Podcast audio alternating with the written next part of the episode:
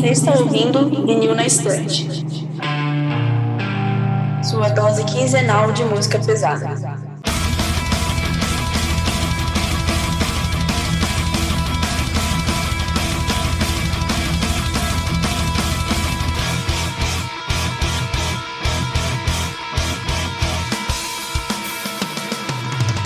Oi, eu sou a Jade. Eu sou o Lucas. Eu sou o Peralta. E eu sou o Sandro e voltamos com mais um episódio do Vinil na Estante Podcast. Dessa vez para voltar com a nossa série de álbuns conceituais e hoje vamos falar do álbum In Contact da banda Caligula's Ross, que é um episódio que a gente já tá prometendo há antes, né? Acho que foi um dos primeiros álbuns conceituais que a gente queria falar. Lá no começo do podcast ainda a gente ficava, pô, Caligula's não é tão famoso assim, talvez no começo do podcast, bora esperar um tempo. E finalmente esse tempo chegou e vai ser hoje que iremos falar sobre esse álbum dessa banda que todo mundo aqui curte. Esse episódio vai funcionar como funcionam os episódios conceituais. Normalmente, né, nós vamos nos dar um tempo para falar da letra, é, discutir o conceito do álbum, discutir essas questões mais líricas e também da música, mas o foco vai ser um pouco mais na letra do que o costume, né? E acho que é isso, sem muita enrolação, vamos direto ao assunto hoje. Peralta, pode dar. -lhe. Bora então. Uh, então, galera, como a gente sempre pede, é só chegar lá nas nossas redes sociais, arroba VNE Podcast, no Twitter e no Instagram, para nos dar uma força. Principalmente no nosso site, VNE Podcast, onde tem a compilação de todos os nossos conteúdos, seja postagens que a gente leva para as redes sociais, seja postagem dos lançamentos de cada mês, e de vez em quando algum texto ou outro perdido por aí, tá? Uh, também na Twitch, onde tá rolando essa gravação, lá tu pode nos ajudar com o sub, que vai contribuir bastante. E aos pouquinhos a gente está voltando a movimentar nosso servidor no Discord. Então, qualquer coisa é só se informar lá. A gente está agregando a comunidade, tá? Então é isso aí, bora que hoje é, o, é um dia feliz para os progueiros desse podcast.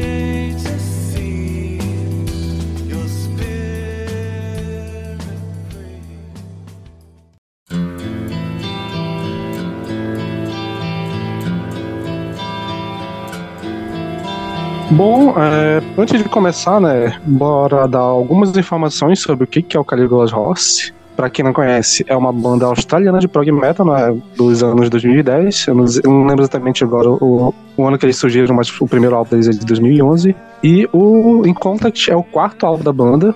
Ele foi lançado em 2017 e na época a formação tinha o Jim Gray, que é o vocalista, e o Sam Valley, que é o guitarrista solo, e são os dois principais compositores da banda, né? Eles são basicamente o, as mentes por trás da banda é, é o Jim Gray e o Sam Valley. E na época de guitarrista solo tinha o Andre Goliby, que não tá mais na banda, né? O Adrian Goliby. Na bateria tem o Josh Griffin, que ainda é baterista da banda até hoje. E na época o baixista era o Dave Cowper, que não tá mais na banda, né? Então, dos cinco membros, três ainda estão na banda, dois não estão mais. De lá pra cá, eles só lançaram um álbum, que foi o, o Rise Radiant de 2020, e tem expectativas que saia uma coisa nova, né? Eles estão em estúdio pra gravação de álbum novo. É, antes da gente ir pra algumas informações de, de, sobre o que se trata o álbum, eu queria ver é, se vocês conhecem já o álbum, se já tinham ouvido antes, qual é a relação de vocês com esse álbum especificamente. Então, uh, basicamente, o In Contact foi o álbum que me apresentou pra banda.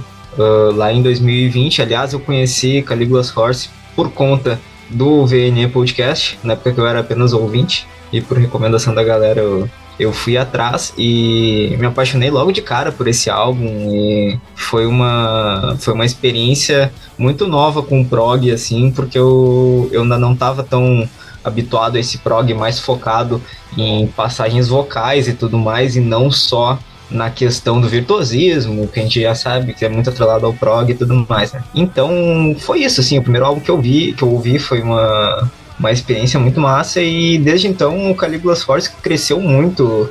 Dá para se dizer que é uma das minhas bandas favoritas hoje em dia, assim, de tempos em tempos eu pego um álbum do Caligula's Force e ouço numa tacada só porque a banda uh, se tornou muito presente na minha vida e também tive muitos significados pessoais com eles. Uh, foi muito presente em vários momentos importantes, assim, nos, nos últimos dois, três anos, sabe? Pra mim, é, Caligula's Horse não conhecia nada até 2018. Em 2018 tinha um colega de trabalho, um outro professor também, que ele gostava muito de prog, ele sempre foi muito progueiro também. E um dia eu falei pra ele, cara, me, me apresenta uma banda nova aí, porque em 2018 eu era um cara que tava meio desconectado assim do metal. E eu tava jogando muito World of Warcraft. Então, teve, um, teve uma sexta-feira que eu perguntei, cara, me, me apresenta uma banda nova, que eu tô meio cansado das bandas que eu já ouço. E aí falou, ah, tem uma banda aí australiana chamada Caligula's Horse, bota o álbum Bloom aí, você vai curtir. Aí eu falei, pô, beleza. Eu tava jogando WoW e, cara, foi uma experiência muito louca, assim, tipo, de estar jogando um jogo assim que eu gosto muito, que é o World of Warcraft.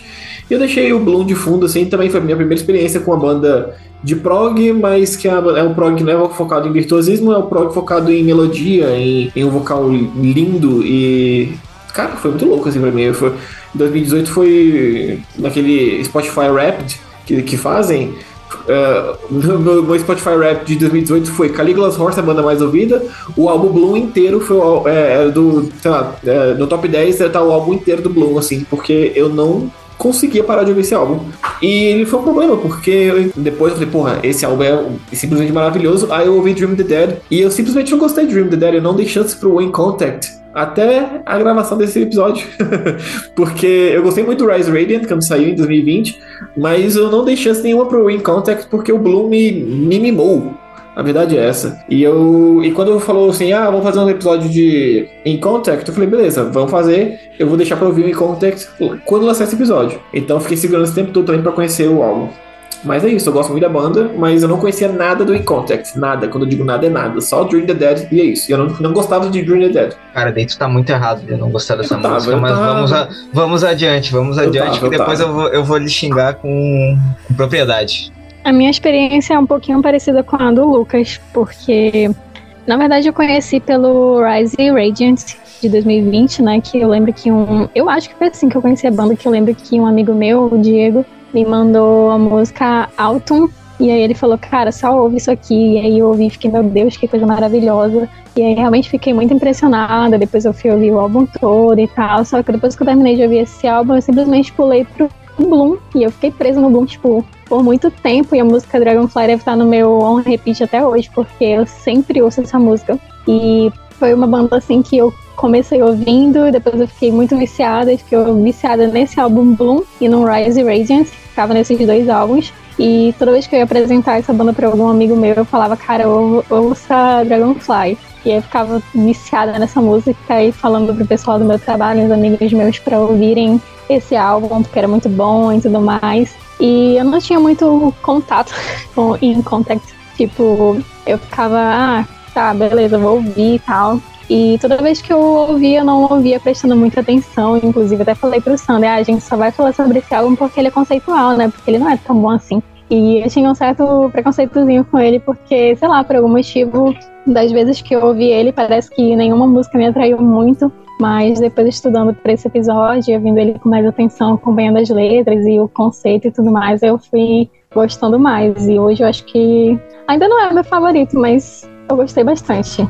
Cresceu bastante no meu conceito, pelo menos. Para quem não gostava, né? Tava quase na mesma vibe do Lucas aí. Bom, comigo, eu acho que eu tendo mais pro lado do Pirata o Encontro que foi o álbum que me apresentou a banda. Eu acho que foi na época do lançamento do álbum, inclusive, ali em 2017. É, eu não lembro exatamente como, 17 ou 18. Não lembro exatamente quando, mas foi por aí que eu conheci. E eu lembro que a primeira música que eu ouvi foi Dream the Dead, né? Eu acho que ela acabou hypando ali na, na bolha metaleira Twitter, então acho que foi por aí que eu conheci. E desde lá eu sou oposto de vocês, que eu fazia isso muito de ficar muito focado no Contact. Eu só ouvia ele, eu só fui ouvir o Bloom na época que a gente foi gravar o episódio do VNE. Lá no comecinho do nosso podcast foi episódio sobre a cena australiana. Que a gente comenta mais sobre o Ross. Eu acho que foi desse episódio que o Pera tava falando que ele ouviu pela gente. Sim, Aí, eu lá, conheci, conheci Caligula's Horse e Neoblivis Cares nesse episódio. Sim, sim. Eu e mais cinco pessoas ouvimos, né?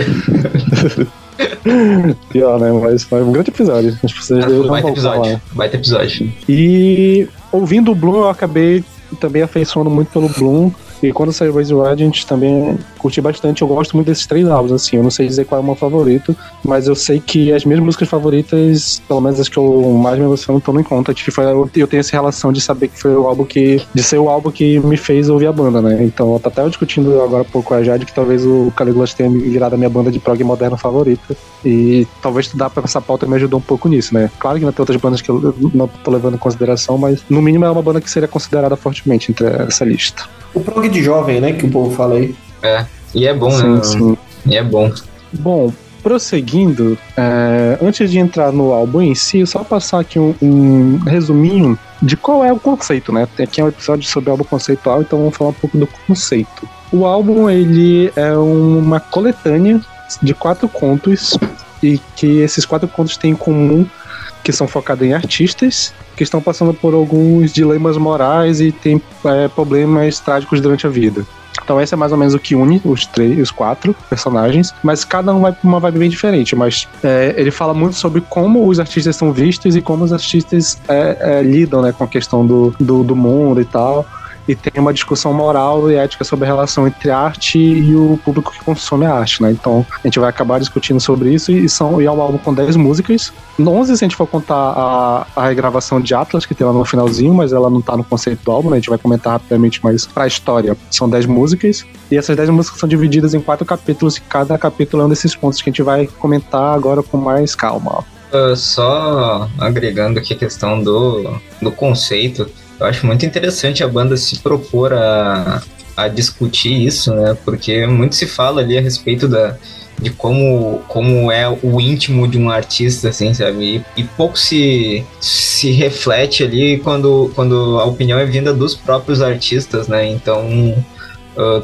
talvez seja até o, o, o Caligula's Horse como uma banda emerge, emergente naquele momento ali também tenha rolado um pouco dessa reflexão com relação a que tipo de, de artista e que tipo de relação que eles pretendiam ter com a sua arte, né?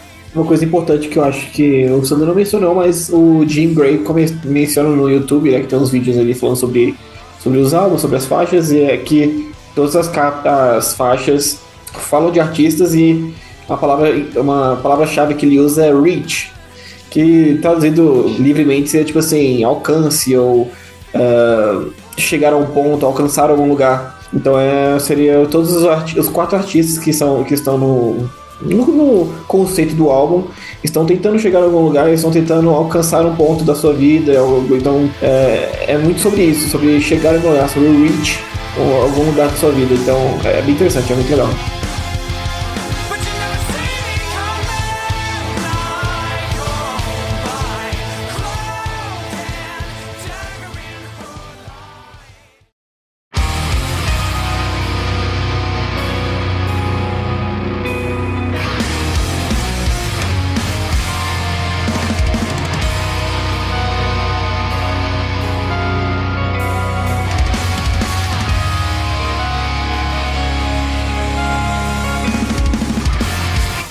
Primeiro capítulo, moleque, é, abarca as faixas de 1 a 4, se chama To The Wind. E eu vou fazer o seguinte, eu vou resumindo os capítulos e a gente vai comentando faixa a faixa, beleza? É, o primeiro capítulo, ele fala sobre a história de um pintor que se recuperou do alcoolismo e que ele sentia que ele só conseguia pintar enquanto tivesse alcoolizado, né? O álcool era, era como se fosse uma forma de é, inspiração para ele, dava inspiração para ele conseguir fazer as pinturas dele. Quando a gente é, encontra a história dele, ele tá há anos já na sobriedade e também faz muito tempo que ele não produz uma obra de arte. Então existe um clamor popular que ele volte a produzir só que ele sabe que ele só consegue produzir se ele tiver, se ele voltar pra, pra bebida. E ele sabe que pela idade, se ele voltar pra bebida, provavelmente vai ser fatal para ele. Mas ainda assim, os fãs clamam por uma última obra e ele entra nesse dilema de se ele volta ou não, se ele deixa essa última obra, se vale a pena ele tentar de novo fazer algo, mesmo que isso arrisque a vida dele. E, a, e essas quatro faixas acompanham esse dilema moral que acontece por pontos de vista diferentes.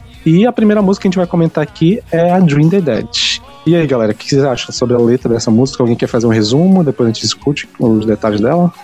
Então, uh, puxando uh, sobre a faixa, uh, ela, ela já começa trazendo o ponto de vista realmente do, da galera, do, dos fãs, do pessoal que acompanha esse artista e, e, esse sentimento de sacrifício dele, né? De, de que ele deveria se sacrificar para produzir uma última obra, para para construir um, um, último legado uh, e, e, abandonar a sobriedade e, e a saúde dele uh, em troca disso. Então, basicamente, a letra uh, fala sobre isso o que eu gosto dessa música e ela acaba trazendo um pouco uma discussão que acho que até no Brasil ficou famosa porque existe né, coisa de, por exemplo, artistas que é, se convertem para a igreja, ou que deixam a bebida, ou que deixam as drogas e sempre existe esse, esse estereótipo, né? Depois que parou de beber, ele nunca mais fez nada que presta. Depois que saiu da. entrou pra igreja e tal. Tem muita coisa, muita artista dá pra citar nesse, nesse tema. E falando um pouco disso, né? Sobre é, os fãs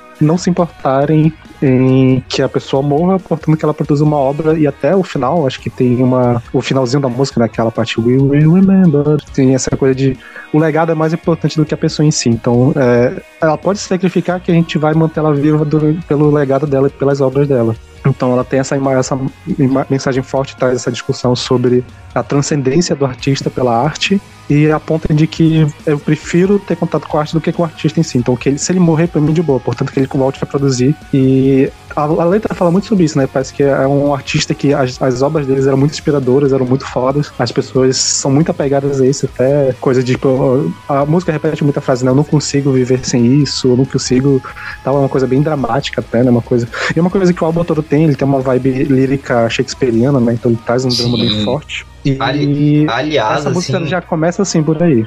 aliás, a, isso precisa ser dito também. ah, como, como o álbum tem frases fortes, sabe? Tipo, pô, você desperdiçou o céu tentando se salvar. Tipo, cara, isso é, é muito forte e tem. E, e abre uma, uma gama para, para várias, vários tipos de, de interpretação, não só no campo da arte, mas no campo das relações humanas, assim, sabe? É algo que, que tu pode ah, aplicar em diversos contextos diferentes. E eu acho que esse é um, é um poder que a gente consegue notar logo nessa primeira faixa. E eu acho também muito interessante como é uma discussão que cabe assim a artistas no geral, né? Claro que aqui ele tá falando mais sobre no sentido, a gente, a gente interpreta mais nesse sentido musical, mas a gente pode pegar o exemplo do, do George R. Martin, né? Sim. E tava pra entregar um livro faz bastante tempo, e aí eu vejo sempre a galera discutindo, ah, quando é que vai sair o livro, e esse velho vai morrer. Ah, mas vai morrer, não vai. Uhum. e aí a galera fica nessa, né? Será que ele vai morrer e não vai entregar o livro? E aí, tipo, parece que ninguém tá muito preocupado com a vida dele, sim, se ele vai conseguir entregar a obra antes de morrer. E aí também tem um outro escritor que eu gosto bastante, que é o Patrick Ruffles, do Nome do Vento, que também tá nessa mesma vibe, porque ele tá pra entregar o terceiro livro faz anos, e entrega, tipo, entregou o prefácio, e não entregou mais nada, e a galera fica nessa cobrança infinita. E eu acho muito interessante, né? Como que muitas das vezes a gente, como fã, a gente cobra bastante. Eu falo assim, a gente, porque eventualmente todo mundo acaba fazendo isso uma hora ou outra. Quem se importa muito sobre o que, que aquele artista tá, tá passando, né? Isso que o Sander falou sobre a gente ter essa cobrança, principalmente quando é um artista que bebia ou usava alguma droga e estava ali no auge da carreira e de repente ele largou tudo isso e parece que a carreira dele desandou. Eu acho uma coisa muito não sei, mas é uma coisa instigante a se pensar. E aqui na letra da música é bem interessante como ele aborda tudo isso, né? Como ele fala, não pode parar o que você começou, não pode apagar a luz da manhã, eu estou implorando por isso. E também tem uma, uma parte logo no começo que ele está dizendo que, ah, é, mas você me fez sentir vivo. Que é exatamente como ele talvez se sentia em relação à bebida, né? E agora Sim. que ele não bebe mais e também não produz, ele talvez não se sinta mais dessa forma. Talvez se sinta como se fosse um estorvo, ou como se fosse um artista que não conseguiu alcançar o que ele queria, né? Como o Lucas falou lá no começo. Tem essa questão do querer alcançar alguma coisa. Eu acho que a parte mais da, da letra que eu mais gosto é o finalzinho. Finalzinho que fica, tipo, ali, é como se fosse realmente a, a, o público meio clamando, tipo assim, The poison is sweet, but nothing lasts forever, we will remember. Tipo, mano, a gente vai lembrar de você, mas faz isso aí, sabe? Tipo, é, é meio. É zoado, né? Eu nunca tinha. É, é bom. É- agora eu gosto da música, tá vendo, Peralta? Agora eu gosto da música. Oh, que fofo. E também como ele fala que apenas fique de pé e entregue. Tipo, ah, foda-se, tu vai morrer. Sim. Só dar um jeito e seguir em, fre- É, seguir em frente, né? Entrega logo aí o que tu vai entregar e pronto. E eu acho que no metal a gente tem uma relação muito forte com isso, que tipo, for pensar, por exemplo, o álbum de outra banda de prog, que foi o álbum do Leprous, que saiu em 2019, se não me engano, que o, o vocalista estava bem mal e ele tem toda uma relação do álbum falar sobre a depressão dele, que é o que tem a música Below lá, e que Sim. é, a gente fica muito é, com quase que um êxtase é, uh, consumindo esse um álbum que fala sobre uma coisa muito pessoal, muito depressiva. A gente pode também levar isso pros álbuns do. Solo The Sun, né? Solo The Sun depois da morte da Lia, né? Que é um álbum que fala sobre o luto e a gente adora aquilo, a gente sente a dor dele, mas assim, a gente fica muito satisfeito em, em consumir, fica preocupado, mas é uma preocupação que eu não sei se chega exatamente no artista, né? Então, tipo, a gente não, tá, é, não sabe o que, que ele tá passando ou como tá lá, mas a gente tá feliz por ele tá conseguindo entregar algo disso. Mas existe uma certa. É, dá pra entender que eu acho que eles também se sintam pressionados a lançar alguma coisa e, e fazer isso em formato de música, né? Uma outra música que fala um pouco sobre isso também, que eu sinto que fala sobre isso quando eu ouço essa música, uma interpretação minha, é quando eu ouço Locker do, do Catatonia, que o Jonas ele canta, né? Tipo, The Road, the road to the grave is straight, is straight as an arrow. I'm just staying around to sing your song. Tipo assim. Tipo, cara, é meio que ele. Ele só tá aqui pra cantar, pra fazer, pra produzir pra, pros fãs, assim, sabe? Então, pra, pra quem quer ouvir ele. É, é, é, a interpretação que eu tenho dessa música e eu fico tipo, é. Você criar tanta coisa pesada aí pra baixo tem seus tem o seu problema na sua cabeça, sabe? Assim, assim, tipo, vai cobrar um preço na sua cabeça, então é foda, é foda. Com relação a um pouco a sonoridade, assim, que eu gostaria de puxar, ela é um puta épico, né? Porque uh, também foi a primeira música da banda que eu, que eu ouvi e, e foi logo, foi aquela, aquele amor à primeira vista, né? E, e ela passa uma, logo de cara, assim, a, primeira audição que eu tive, eu eu senti até uma vibe meio indie, algo muito muito diferente assim pro que eu via no, no prog, né? E eu acho que isso se dá muito pela interpretação do Jim Gray, que realmente é algo uh, bem bem à parte assim do que a gente vê no, no metal.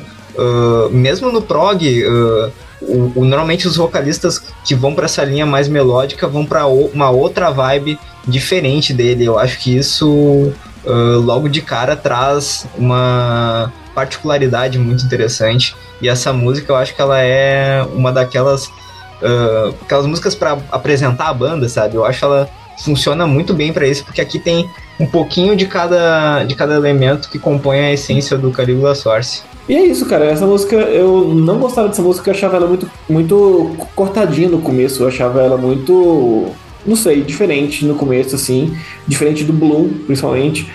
Então, quando eu cheguei nessa música lá em 2018, tinha acabado de lançar sair esse álbum, inclusive, né? Eu não gostei dela. Aí eu simplesmente cortei o meu, minha relação com o In Contact, o que foi um erro enorme, porque, cara, essa música é maravilhosa e eu achei, achei ela incrível, como ela tem um final incrível, tipo assim, um final fica, fica nessa repetição do final maravilhoso, assim, como se fosse que a repetição meio que funciona com o público repetindo e repetindo a mesma coisa, e você e o artista tendo que lidar com essa repetição do público toda hora. Cara, sensacional, eu adorei essa música, incrível. Concordo, principalmente por é, esse final também ser minha parte favorita, esse, esse corozinho né, do We Will Remember, cara, é Sim. é maravilhoso. Tanto, assim, é uma coisa que a gente vai elogiar muito. Esse álbum é basicamente um álbum feito para vocal. O, a melodia né, do vocal é o que comanda o álbum, eu acho que faz o álbum ser bonito, é, tá muito nisso. Mas eu acho que o riff de guitarra que acompanha esse finalzinho, né, que é um riff meio um breakdownzinho, cara, é muito bom. E a linha de bateria dessa música também é muito foda. Eu acho que o baixo é o único instrumento que eu acho que fica um pouco apagado, de vez em quando a gente consegue ver aqui, mas a dupla guitarra e bateria compondo uma cama pro vocal brilhar nesse álbum todo funciona muito bem e nesse finalzinho do, dessa música, né, da Jim the Dead, a gente consegue ver isso de maneira perfeita, mas assim, o, a performance vocal do Jim Gray é maravilhosa nesse álbum inteiro. E nessa e música já dá, né, já dá a, a carta de entrada para quem não conhecia a banda até o momento. Eu tenho uma coisa com essa música, porque eu acho que o começo dela é um pouquinho chato e é como se ela fosse melhorando gradativamente. Eu não sei se foi esse o problema que o Lucas teve na primeira audição dele, mas foi mais ou menos sei lá, eu sentia isso no começo, assim, porque parece que o começo é um pouco fraco, aí conforme vai avançando e tudo mais, aí a música vai ficando mais animada, a bateria e tudo mais, aí vai ficando bem legal. E outra coisa que eu acho muito legal, assim, desse álbum inteiro é que justamente por ele ser conceitual, né, as, as letras fluem maravilhosamente bem. Então, como o vocal do Andy Gray é muito bem feito, muito bem executado, Parece que vai assim combinando e fluindo muito lindamente. Eu acho muito incrível com, com todo o arranjo musical, fica muito, muito prazeroso e satisfatório de se ouvir. Uma, coisa que eu não gostava muito do começo é que tem aquela, aquela parada que fala frase e depois like E tipo assim, eu não gostava disso na primeira vez que eu ouvi. Eu fiquei tipo, pô, por que tá metendo esse like aí? Ele fala a frase, depois like, aí começa a próxima frase. Então, eu não gostava muito disso, mas assim, totalmente o Lucas de Professor 2000. de inglês opina. É, exatamente, também. Então assim, é foda. Porra, vai te fuder, Lucas. Ah, cara, o que eu posso fazer Mas assim? assim, eu não sei se entrando em coro. é, essa música eu gostava, mas ela não tava entre as minhas favoritas. E ela, eu acho que deve ser a música mais famosa do Calil da Roça, se pá. Acho que Ela, sim. pelo menos, ó. é uma das que mais tem. é, deve ser uma das que mais tem é, é, views, pelo menos. Pelo menos Spotify é a segunda mais, né? Você pede pra Mary Gold. A Marigold é, é, tá ali junto. Porque Marigold é infinitamente melhor também, né? Tem isso. Hum, Ah, não acho. Mas enfim, o, porra, meu, o, o refrão dessa música. O refrão dessa música é coisa de louco, eu acho muito bom, cara. Ah, é, muito bonito. Muito bom. Ele é tão bom que ele nem parece um refrão de metal, tá ligado?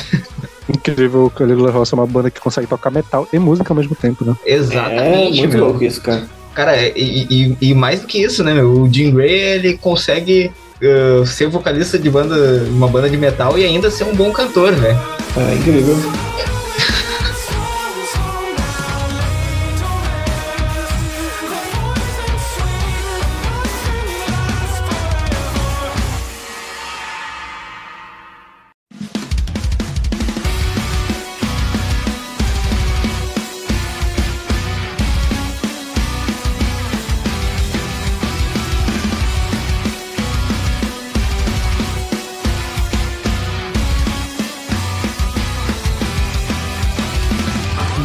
Avançando ainda no mesmo capítulo, mas avançando uma faixa, agora temos Wilson, Let the Colors Run.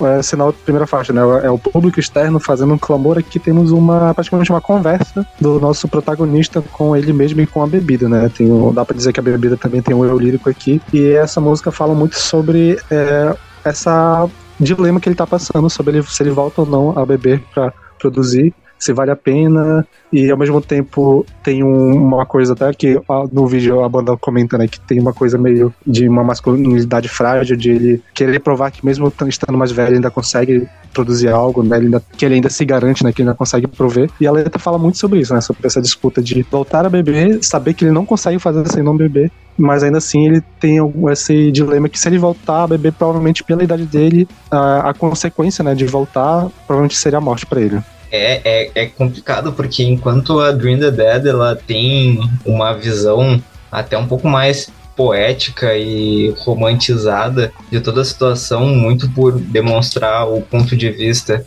dos espectadores, das pessoas que acompanham ele, ah, essa ela é muito mais, ah, como eu posso dizer, mais agressiva liricamente, assim, porque a gente vê ele se corroendo e se cobrando diretamente, sabe? E, e- isso é muito também aquele rolê que a gente vê, inclusive, muito em artistas, principalmente no âmbito do metal, aquele lance da pessoa, do cara que tá ficando velho e, e daqui a pouco ele sabe que ele já não tem mais a mesma performance e ele ah, não aceita isso e começa muitas vezes a dar declarações que não, não condizem muito com a realidade ou, ou começa a apelar para polêmicas e fica aquela coisa e enquanto é nítido que ah, artisticamente ele também tá ah, artística artística aí em termos pessoais ele tá sucumbindo ah, diante dessa vontade de se provar a qualquer custo, sabe?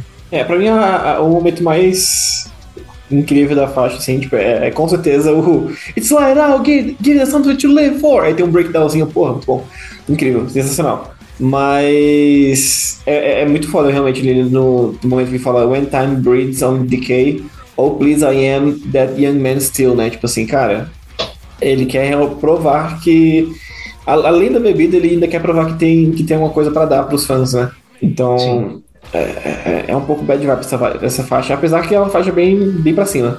É, isso eu acho muito louco, né? Porque ela tem, ela tem toda essa, essa letra bad vibe, só que a, a melodia e a construção dela é toda, uh, vamos É. lá ali, tá ligado? eu gosto como é, partindo desse pressuposto que a música por um bom tempo ela fala de um eu lírico sendo a bebida falando com ele tem aquela parte né é melhor você correr pra casa garoto e tal né you best one, one home boy É, e fala, né, que, tipo, uma ameaça. Você sabe que se você fizer aqui, você vai se fuder, mas você, você sabe também que precisa desse caminho para conseguir. E até no refrão, né, eu sou a chama que iluminou o seu caminho, você se alimenta e cresceu pela minha vontade, né, que tem essa relação de que o que ele conseguiu na vida, né, o que ele conseguiu como artista, de, de alguma forma ele internamente ele acredita a bebida, né, ele tem essa relação de que a criatividade dele veio por causa da bebida, então foi por causa da bebida que ele conseguiu alcançar esse estágio onde ele está.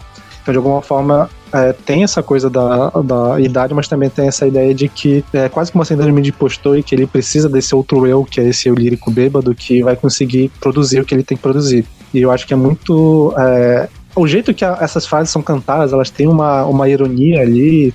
Eu, eu acho muito interessante, cara. E eu gosto muito dessa letra. Acho que ela consegue passar muito bem essa, essa noção. E me lembra muito aquela faixa do Dream Theater do Octavarium, a Never North, que é uma, também é um eu lírico meio que de saco cheio dos fãs e tal, que estão pressionando ele, que ele faz de tudo pela, pra, por eles e ainda assim não recebe o que ele acha que ele merece. Eu acho que aqui ela tem um pouco disso também, né? Eu acho que esse, esse, esse capítulo, na verdade, como um todo, dá pra tirar um pouco dali também. Mas eu gosto muito como tem essa relação de ironia que o, a bebida, quando ela traz, e eu acho que o instrumental, essa música deve ser mais pesada, né, do álbum, então ela, ela acaba, pelo instrumental, também ajudando a construir esse, esse tom de ironia e de perigo ali iminente que e até de ansiedade, né, que a ansiedade que o pintor tá sentindo enquanto ele tá tendo esses dilemas morais. Realmente, eu pego o gancho com o que o Sander falou, porque é muito engraçado, né, assim, ver esse diálogo entre ele e a bebida, porque parece que é como se a bebida não quisesse que ele se alimentasse dependesse dela, mas ao mesmo tempo tá dizendo que, ah, mas você precisa disso, você sabe que você precisa disso, porque senão você não consegue produzir. E aí daí fica aquele dilema, ai meu Deus, será que eu vou, será que eu não vou? E aí é bem aquela questão de, como o Lucas falou, de ele, ah, ainda sou jovem e tudo mais, e querer se provar, provar a masculinidade dele, provar que ele realmente é capaz, mas eu acho muito interessante ver essa, essa dualidade entre, entre a, as estrofes, né? Que eu sou a chama, que ele fala assim, eu sou a chama que ilumina o caminho, você alimenta e cresce, minha mente vai se render. Então ele já sabe que ele vai se lascar, ele sabe que ele vai, né, ser prejudicado por conta disso, mas ao mesmo tempo ele fica com aquele orgulho, talvez, de achar que não, ele vai conseguir, mesmo sabendo que não. Então é uma música, é uma letra bem interessante para se pensar. Nossa, essa, essa, principalmente esse capítulo, assim, para quem tem problemas com síndrome de impostor e tudo mais, ele é um, um tapa na cara em alguns momentos, assim. E puxando o instrumental, eu acho que essa é a minha música favorita do álbum, ou pelo menos foi. E foi a minha favorita da banda por muito tempo. Assim, eu acho que foi a primeira música, foi a música que me fez apaixonar pelo Cleveland Ross.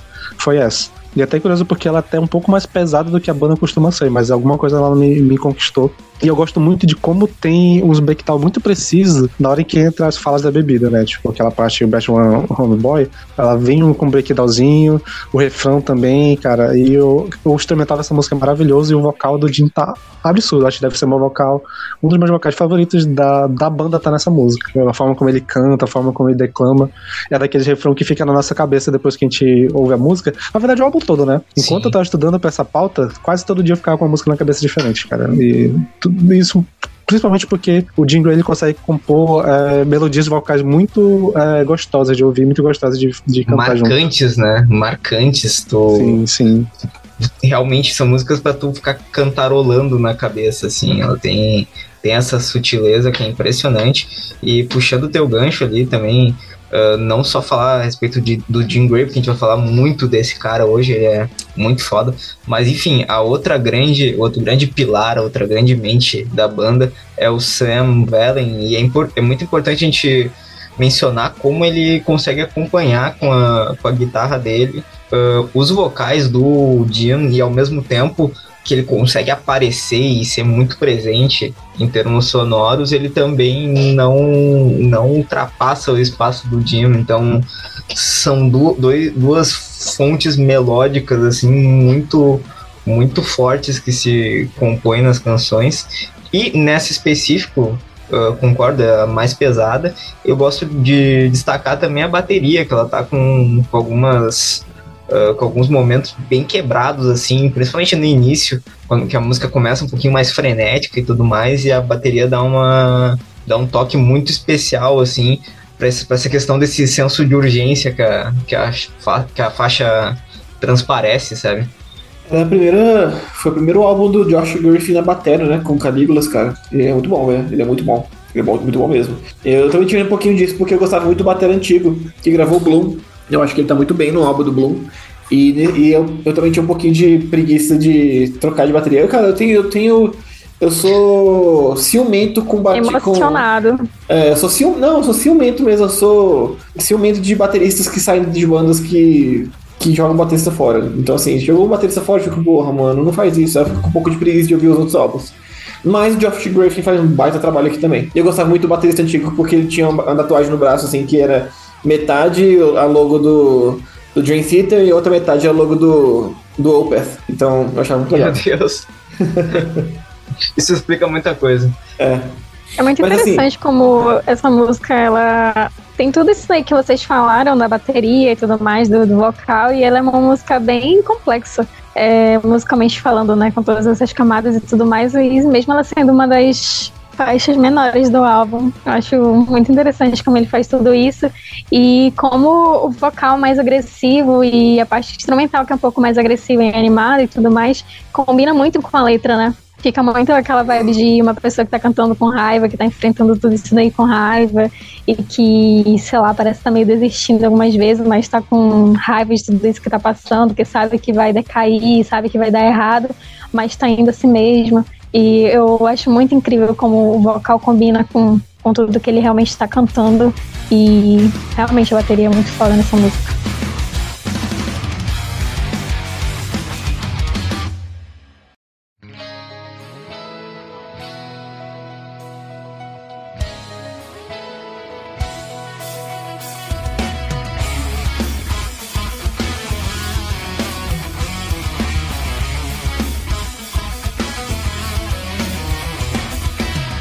Iremos agora para a terceira faixa que compõe esse capítulo e nela nós temos o desfecho da história, ou pelo menos a última faixa eh, cronologicamente da história, que aqui nós temos o nosso querido pintor tomando a decisão de que vai voltar a beber e ele narra né, últimos momentos, assim, tipo, essa, esse último dilema é até onde ele realmente decide é, voltar a beber e produzir sua última obra. Cara, essa música, ela tem. Eh, essa fa faixa em, em si, uh, depois a gente fala da, da, parte melódica, mas falando da letra, ela é tão. Ela é tão pesarosa, tão. tão triste, tão sutil, porque ao mesmo tempo que, que ele mostra tá se rendendo, ele também sabe que aquilo ali importa um fim e, e um fim para para to, todas as todos os aspectos da vida dele, sobre todas as relações humanas e caralho, ela tem uma cara de despedida, assim, sabe? Eu acho que essa música, a faixa tem mais a cara de, tipo assim, ok, eu me entrego. Tipo assim, eu, eu me entrego. Uh, não, não só a letra, mas assim, é realmente a, a faixa como um todo, ela, tipo, é o sentimento de. Até o vocal do, do Jim, né? Tipo assim, de se entregar pra, beleza, é isso que vocês querem, é isso que todo mundo tá pedindo, é isso que eu acho que eu tenho que fazer, então eu me entrego à situação e né? É, é isso que, que, eu, que eu sinto, assim. É, ela é muito sobre tu tá num, num beco sem saída, assim, no momento que tu não, não tem nada a fazer a não ser desistir, sabe? Isso é bem, é bem pesado, assim, uma, ela, ela tem uma, uma carga emocional muito grande. E sobre o nome da, da canção, tipo, The Hands Are The Hardest, uh, tem algo a ver com questão de que sempre falam sobre pinturas e desenhos, que é algo muito difícil desenhar mãos. Será que é Exatamente. relacionado a isso? Eu, eu acho genial, porque a música tem. Um, o título da música tem dois sentidos. Tem essa, esse falo, né? Esse uhum. fato de que as mãos são mais difíceis de desenhar. E também faz uma referência ao fato de ele estar em abstinência e a mão dele ficar tremendo. Nossa. Então, assim, cara. lidar com as mãos era mais difícil. Como ele era o pintor, é, o, quando ele parou de beber, o, o, dá a entender, tipo, eu falo em algum momento sobre mãos tremendo, né? Mãos trêmulas. O, uhum. o, próprio, o próprio. O Jim fala quando ele tá descrevendo a música que lidar com as mãos dele também foi muito difícil depois que ele parou, porque ele não conseguia mais controlar elas. Então, o, o, momento em que ele vai é, caminhando para pegar a bebida, a, olhar as mãos dele tremendo, até a garrafa é a parte mais difícil. Então tem essa coisa do esse trocadilho também com, com o título do tanto ser a parte da mão em si, literal tremendo, quanto ser essa parte de que é muito difícil desenhar uma mão. E ele é um pintor, né? Ok, genial. Genial. Não, não gosto de usar essa palavra, tipo, de forma. Como eu posso dizer? Uh... Como uma vírgula, como usam por aí, né? É, exatamente, mas, cara, essa letra é genial.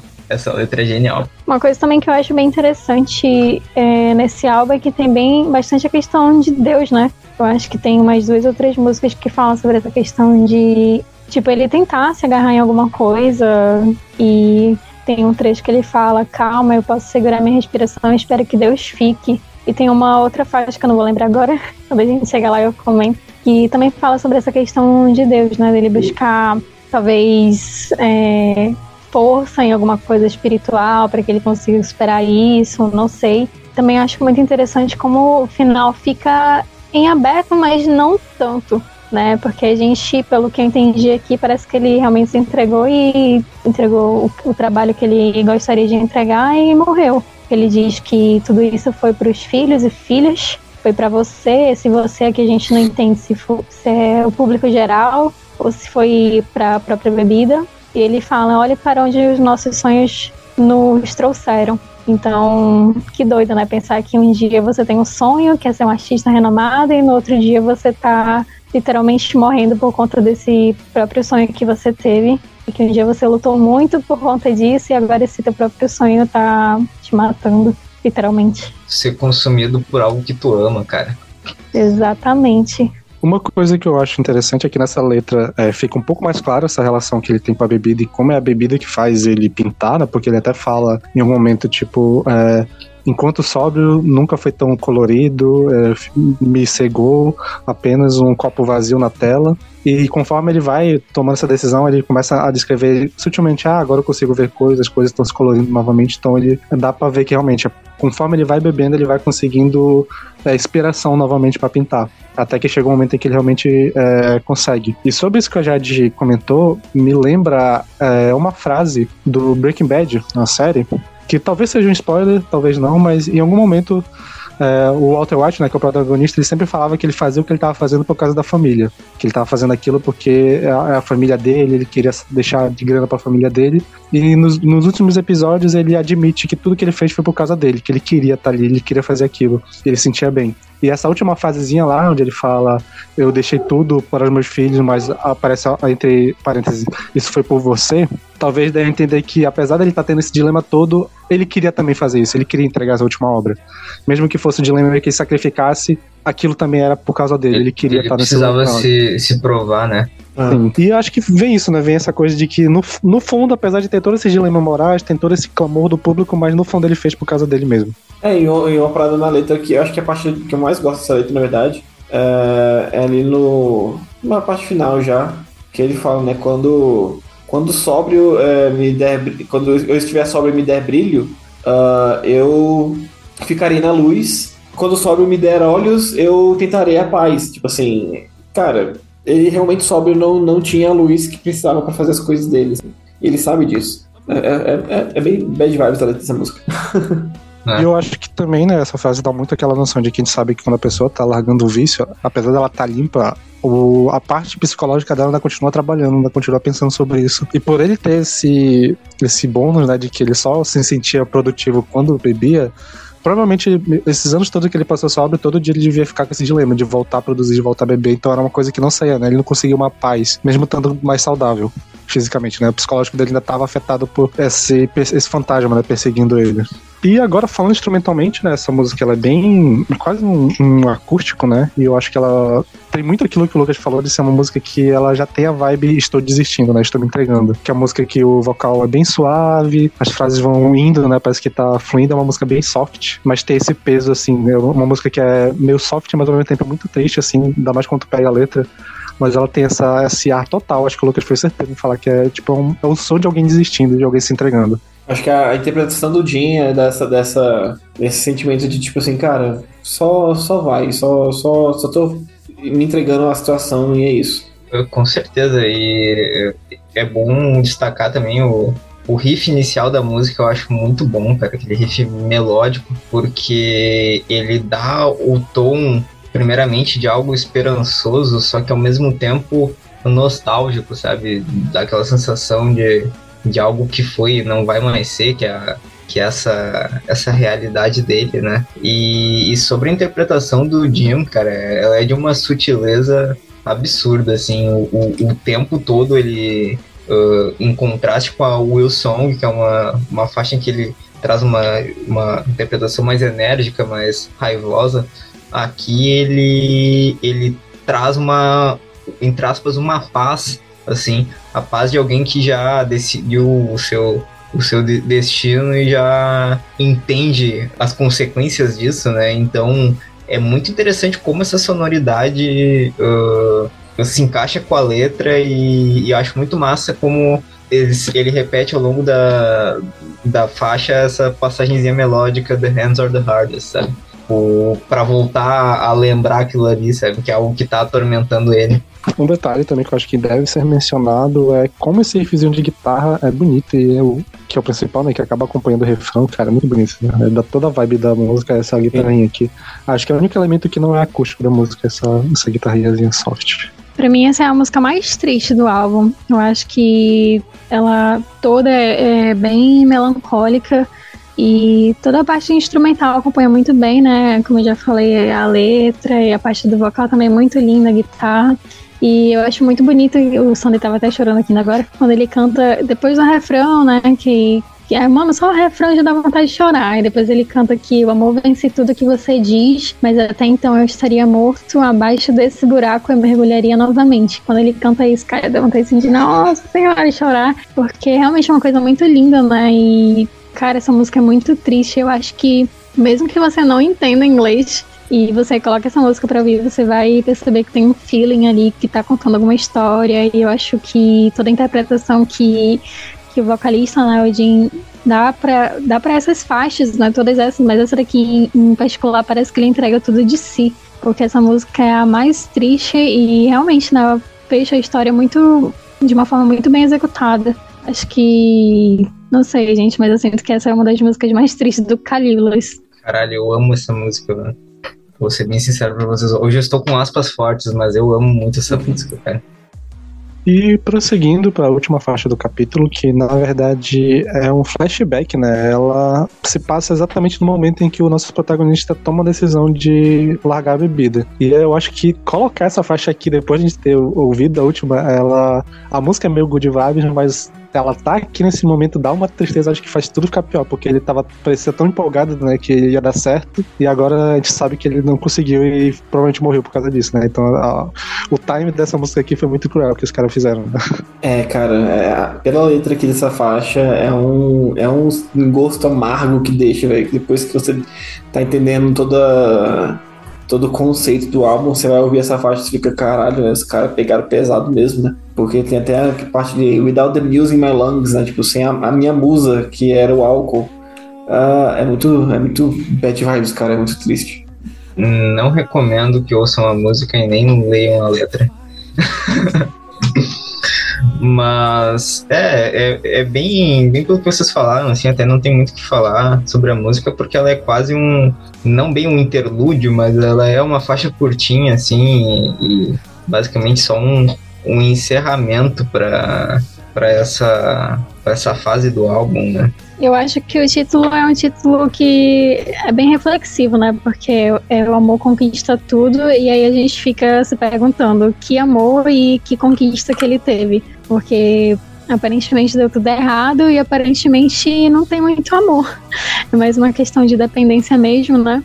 E realmente, quando ele fala que ele precisa de um tempo para acertar, parece mais que ele precisa de um tempo para aceitar, na verdade, né? Tudo, tudo isso que, que ele passou, toda essa luta dele que foi em vão, porque no final ele acabou se entregando novamente. Então, nossa, muito triste, mano. Como ele diz assim: se eu tivesse tempo, se apenas essas mãos fossem minhas, então, caraca, sem a reflexão que perdi, meu Deus do céu. Conforme tu vai lendo, assim, vai piorando. Ah, meu, cara, coitado desse cara, velho. Sim, e eu acho que tem essa questão é, de ele vai meio que aos poucos é, vendo as coisas que ele tá perdendo, ele fala assim, a reflexão, acho que fala também sobre é, sendo sabor na minha língua, né? Então, em reflexão a bebida, então acho que é, é, muito triste que ele tá, assim, ele, ele tá abrindo mão do que ele acha que ajuda ele, mas ao mesmo tempo ele tá é, otimista de que ele vai conseguir. Ele só acha que precisa de algum tempo, né, para conseguir fazer tudo, né? Então é bem, bem é, triste a gente saber que a gente, essa música vem para falar isso depois que a gente sabe que ele não conseguiu. E falando instrumentalmente, né, ela é quase que um interlúdio mesmo, né? Porque a música é bem. É, é, boa parte dela é só bateria e vocal, e uma guitarrinha fazendo uma melodia no fundo, depois entra um refrão que tem um, um violão também. E assim, a música é curta, dois minutos e pouco, mas ela em poucos minutos consegue acabar com nossos corações, né? Então é, é isso. Musicalmente, essa música é a música de crossover mais longa, mas com o musical mais distante de crossover possível. E é isso, minha contribuição. Ok. Não sei se eu entendi. Fã ou hater? fã, fã, fã. De fato, fã. De fato, fã.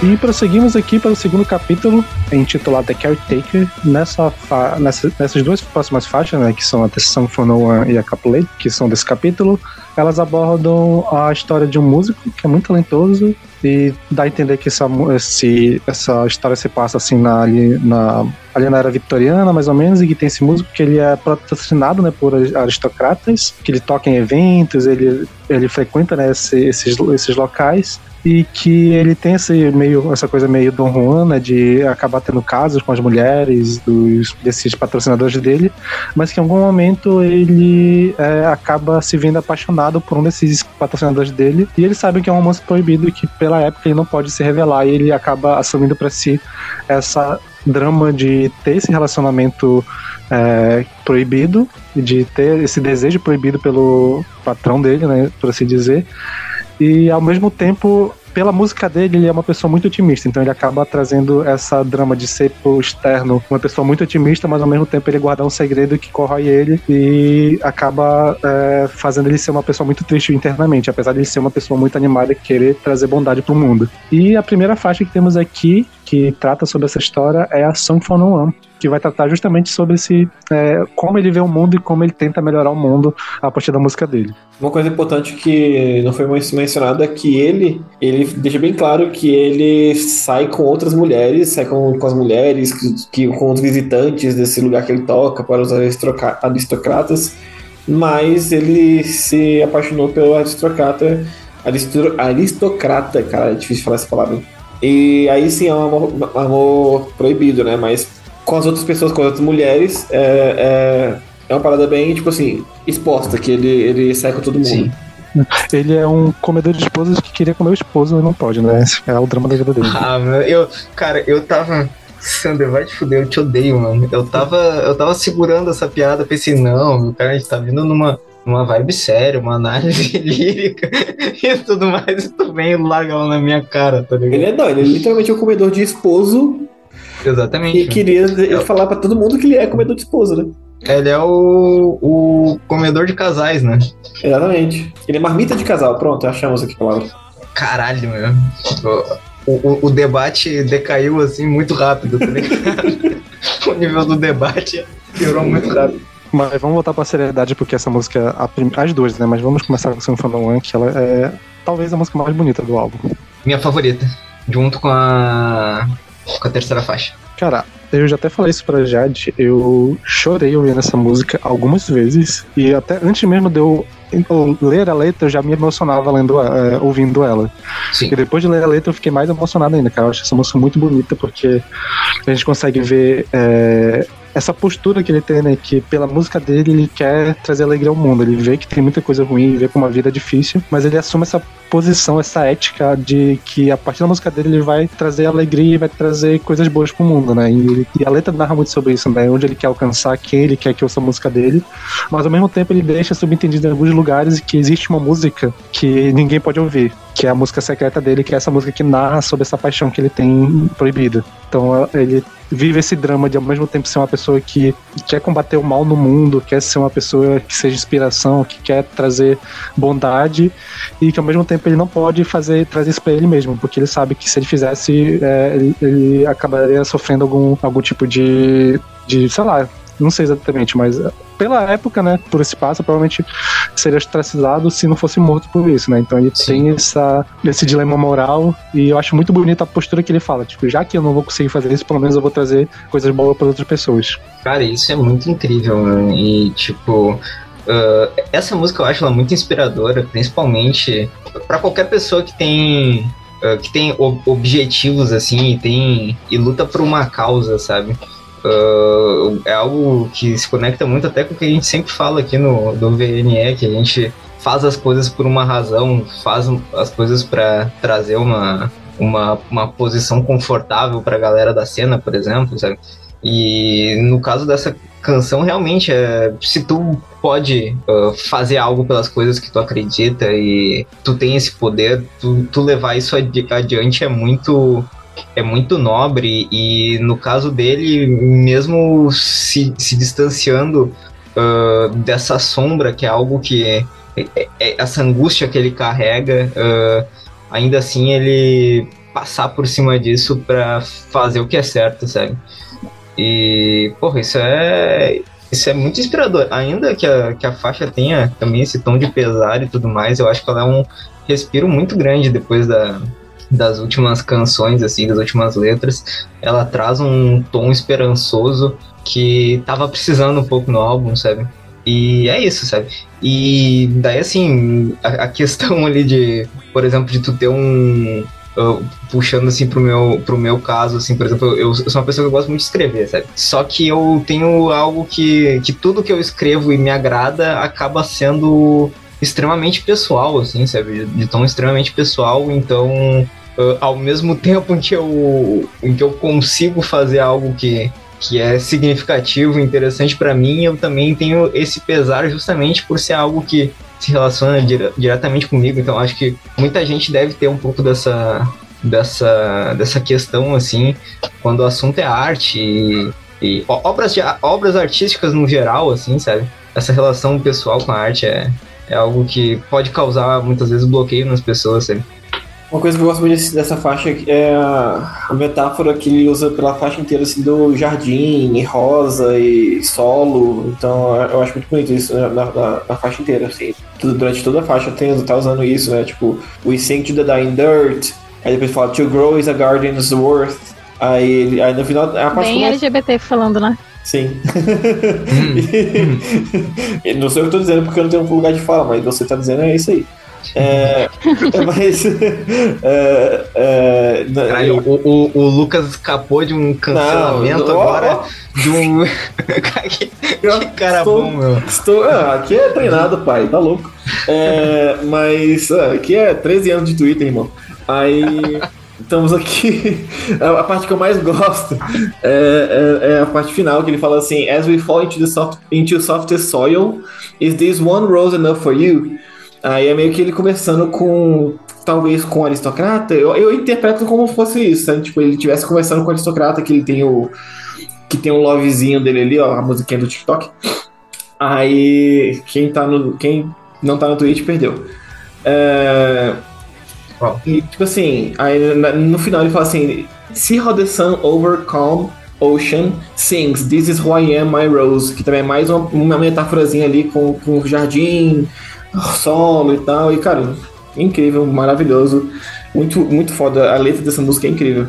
E uma coisa também que eu acho bem interessante, que bem no final da música ele fala que nós podemos transformar o mundo e fica bem subentendido se ele tá falando nós, assim, ele, né, os artistas ali, ou se ele tá falando no sentido dele e o amorzinho dele. Uhum. Porque eu sinto que em alguns momentos parece que ele tá falando como se ele quisesse sair do armário como se ele quisesse se expor, né? Dizer quem ele realmente é, com aquela esperança de que ele e o amor dele vão conseguir transformar tudo aquilo ali. Que vai dar tudo certo, porque ele tem. Essa música tem todo esse ar de esperança, né? De, de ar de mudança, de que vai dar tudo certo, que eles vão conseguir ser quem eles são. E nesse trecho aqui eu interpreto muito como se ele estivesse falando que alguma coisa do tipo que o amor dele pode confiar nele porque eles conseguirão né, transformar o mundo e como ele fala, queda de luzes antigas, ou seja, como se alguma coisa nova realmente fosse surgir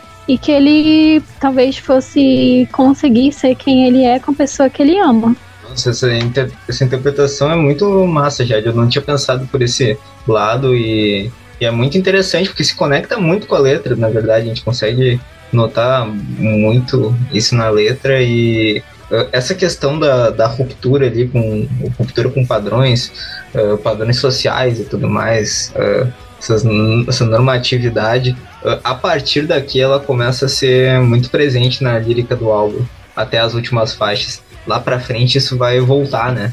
E, e, e, já vai já vai para outro rolê, porque o, o álbum tava numa vibe de conformismo, de aceitar uh, destinos que, que, não podem ser mudados e aqui já, já traz uma outra, uma outra visão dentro dessa mesma dinâmica artística e social. E eu gosto Até muito... também como ele fala sobre. Rapidinho, Lucas, só para pegar a linha do raciocínio do Peralta, é, também acho interessante como ele fala, né? Como eu falei anteriormente, a questão de Deus é que ele fala, né, de novo, sobre essa questão de Deus, né? Que por Deus ele vai virar o mundo. Então, também por isso que eu interpreto mais como se ele realmente fosse conseguir mudar tudo aquilo ali, toda aquela realidade, ou talvez não conseguir, mas ele acredita que sim, que ele vai conseguir, ou ele tem aquela chama de esperança ali dentro dele. É, eu acho que combina muito isso, esse, esse raciocínio, porque normalmente quando vai falar do jardim, ele meio que pede, né? Se ele tivesse uma oportunidade, ele conseguiria fazer dar certo, né? Ele fala, por, é, me dê um jardim que por Deus eu cuidaria dele, ou por Deus eu, eu, iria fazer isso virar. Então ele tem essa, esse desejo, ele tem essa confiança de que se, se ele pudesse, ele conseguiria.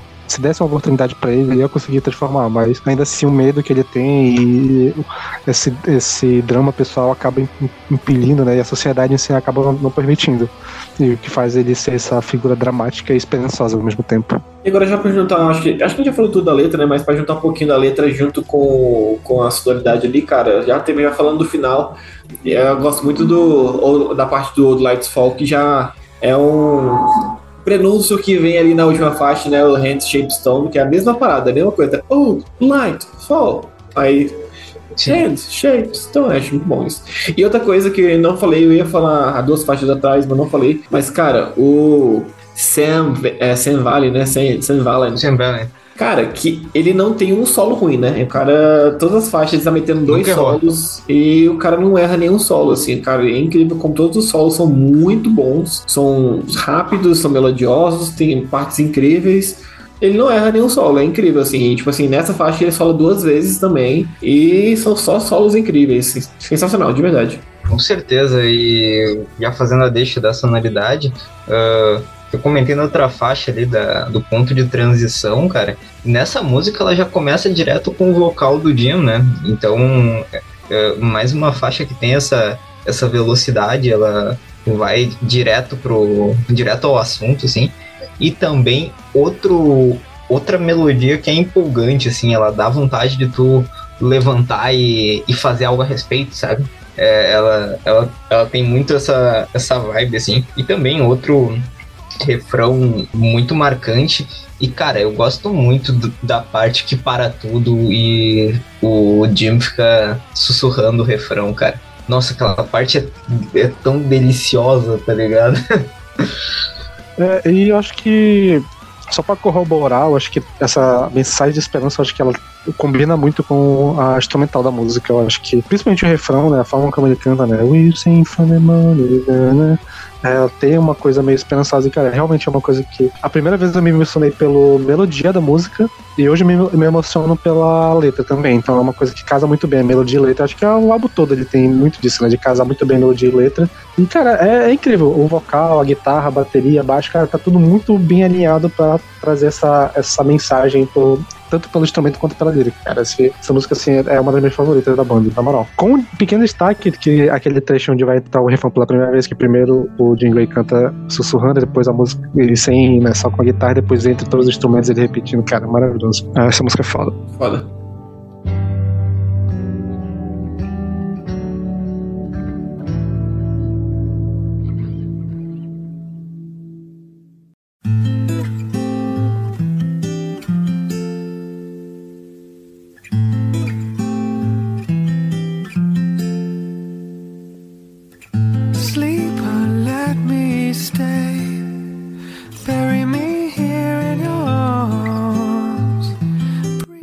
Então, prosseguindo aqui, a próxima faixa que temos, a última faixa desse é, capítulo, é Capulete. E, assim, eu faço a interpretação que essa aqui é a música para ninguém, né, da, última, da faixa anterior, né, que a gente acabou esquecendo de comentar, mas durante a música ele acaba falando sobre ter uma música que ninguém pode ouvir. E eu creio que essa seja essa música, né, porque aqui ele vai realmente narrar a, a, história, né, os sentimentos dele com dessa, dessa paixão proibida. E eu acho que essa é uma das faixas que é bem clara a referência shakespeariana, né? Que, que tem no conceito do álbum, né? Porque Capuleto era a família lá da, da Julieta e tal, da, da peça lá do William Shakespeare. E eu acho muito interessante como realmente é, esse, esse título combina muito bem, não só com a música, como o conceito no geral do álbum. Então eu acho bem interessante como ele fala aqui que aqui nos deitamos, o céu nos ajude se ficarmos, cure logo, cure logo, que é de novo aquela referência não só a, a peça né, do Shakespeare, como também uma questão mais religiosa, como se ele realmente como se a banda é, trouxesse essa questão da fé como algo salvador, alguma coisa assim, em todo o conceito do álbum, né? Então, por exemplo, na primeira parte a gente tinha a questão da bebida, a gente tinha também essa questão da fé, da esperança, e aqui na segunda parte, de novo, a gente tem isso. E eu acho muito interessante como essa letra combina muito, muito bem com a, com a faixa anterior, né? Por isso que o Sander falou que essa daqui, na interpretação dele, sim que é a música para ninguém. E acho que é isso. Nossa, e principalmente a parte que. Cara, essa, essa frase é incrível. If your heaven could find a place. Tipo, ela fala sobre encontrar o, a paz, a, a calmaria no, no amor, sabe? No, no amor que ele sente. Isso é, isso é muito lindo, cara. É, é muito lindo e essa é aquela, é aquele, é aquela típica balada, assim, para se acabar de chorar, sabe? Essa música, cara. Essa música. E acho muito massa o fato dessa ser a, a canção para ninguém, sabe? Uh, justamente por ela vir logo em seguida. E isso no contexto do álbum é sensacional. Eu acho que essa faixa é a segunda faixa mais romântica do, do, do Calígulas para mim. Eu ainda, eu, eu, ainda prefiro Undergrowth. Ah, que não nem... fala dessa música que essa, essa, essa bate. Essa é foda. que Under, Undergrowth tem vários, o, o, vários outros significados também, mas eu acho que ainda é mais romântica, mas essa faixa, pô, cara, essa faixa dói, viu? E, cara, eu acho que é uma, é uma faixa curtinha, né? Então, assim, não tem muito o que falar sobre a letra, mas a interpretação do, de novo, do Jim é muito, muito foda, cara. A voz dele é muito bonita. É injusto um, um cara nascer com, tão bonito e com a voz tão bonita. Tipo assim, pô, cara, o, o pau dele só pode ser pequeno. Falei logo. Caralho, o, o, o, Lucas tá com muitos takes hoje, né? Tá com muitos takes, sei lá, ele deve ser fedido. Uhum. Não deve tomar banho, uma coisa assim, mano. Deve ter bafo, uma parada assim. Porque o cara é, pô, o cara é, o cara é bonito. E, e outra coisa, né, meu? Ele é consciente politicamente, cara. Não, é incrível. Pô, quem, quem, quem, segue ele no, no Instagram tá ligado, o cara tá sempre se, se manifestando politicamente, né? O cara é firmeza mesmo. Além de ser um grande membro dos X-Men, né, meu? Exatamente, velho. É incrível. Porra. Meu Deus, espera agora que eu entendi. Ai. Pois é, né? Assim, acho que comentando da letra novamente, eu acho que eu concordo ela ser muito é, amorzinho a letra dela, mas ela também tem uma vibe muito triste, né? Que a, a frase de gancho do refrão é sempre o I would if I could, né? Eu faria se eu pudesse. Então ela narra toda essa coisa bonitinha, fofinha, mas sempre termina, né? Eu faria se pudesse. E é uma coisa que a gente pode até levar pra. Claro, essa música tem um contexto específico ali, no questão de é, um rolê meio que Idade Média, vitoriana e tal, mas acho que a gente Sim. consegue fazer muito uma leitura pra qualquer pessoa assim, LGBT que tenha um, um, sei lá, algum sentimento por alguma pessoa, por exemplo, né, do mesmo gênero, é, é muito. é, tem essa vibe, né? De tipo, de. é, esse dilema moral de, às vezes, de se apaixonar por alguém que você sabe que você não pode. Ou pelo menos sente que você não pode, né? Porque a sociedade impõe é, um, um padrão específico. Eu acho que essa música, essa- essas duas músicas capturam muito bem essa, esse romance, esse sentimento de um amor LGBT, principalmente quando não é quando é proibido, né? Então acho que essa música ela tem essa. Ela é bonita e a interpretação do Jim Gray é maravilhosa. Acho que. E, ela, e essa é uma música acústica, né? É praticamente viol, violão em voz. Né? Tem uma bateriazinha, mas ela é praticamente violão em voz. Ela traz muito mais essa coisa de ser alguém cantando essa música no escuro. Tipo, como se estivesse cantando numa escuridão só de um violão e chorando ao mesmo tempo. Ele tentando trazer algo bom, mas chorando enquanto canta. E, cara, isso é muito foda. Eu acho que essa música ela é, uma, ela é muito pequena, mas ao mesmo tempo ela é um dos grandes destaques do álbum.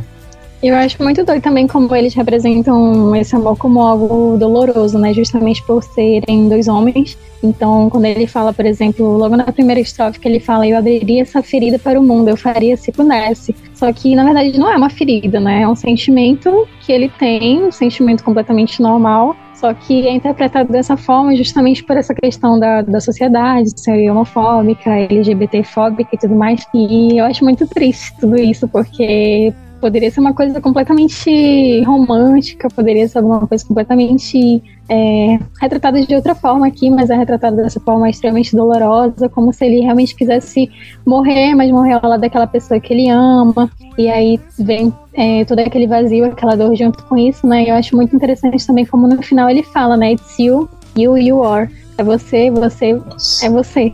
Alguma coisa assim.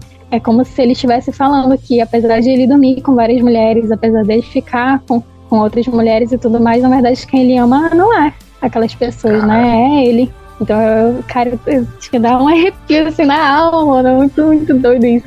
Que tristeza, né? E. Que tristeza. Que tristeza.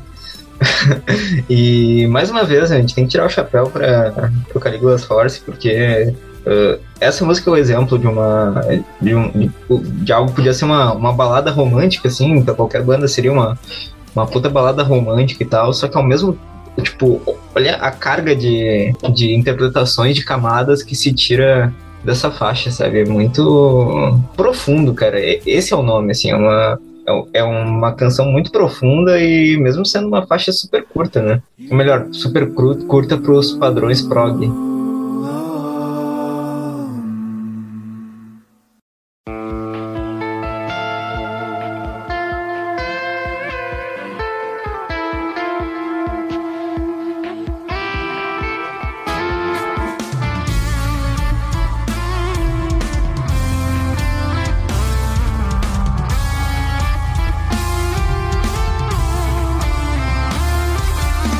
Então, passando da metade do álbum e entrando no terceiro capítulo, nós temos o capítulo chamado Ink, que segue a história de um poeta, né? Essa aqui, se a última era meio medieval, essa aqui já é futurista, né? O, até na descrição, inclusive é uma coisa que eu acho muito complicada desse capítulo é que na descrição lá que os autores. Tem um vídeo, né, do, do, do Jim e do Lucien comentando as faixas. Nesse capítulo aqui ele dá muito mais informação do que parece ter nas músicas, mas beleza, vamos lá, né? Pois é, É, né, meu? Eu, eu, eu, eu tava pensando nisso, cara, e tipo, pela, pelas músicas, até vamos entrar nesse debate, assim, uh, sei lá, pela, pela interpretação que foi, foi trazida aqui, seria uma parada meio futurista, um rolê meio Blade Runner, ou sei lá, sabe? Sim, sim. Uma coisa meio É, ele- cyberpunk, Ele, caralho. ele Só que, utiliza mano, a inspiração, ele cita que é do, da HQ Transmetropolitan, assim, a, Uhum. a inspiração que ele teve, assim, pelo menos a parte visual, que não é tão utilizado assim dentro do- das músicas, né? Ele é mais uma coisa que acho que estava mais na mente dele, mas tem essa coisa meio steampunk futurista de uma cidade é, em, em ruínas e que existe um poeta que ele consegue é, de alguma forma ver o mundo como ele é, realmente é, e ele consegue atrair as pessoas com o discurso dele, né? Ele consegue apesar de dar a entender que ele, ele cresceu na rua junto com o irmão dele, e que o irmão dele acabou ensinando ele a fazer as coisas, né? Conseguiu sobreviver ele, e ele cresceu como. E eu acho que não sei se dá pra fazer essa, essa analogia com o nome Ink, o, o, o- e os professores podem, podem me ajudar se de alguma forma dá pra utilizar Ink como um é, algum sinônimo de pichação, grafite, algo nesse sentido.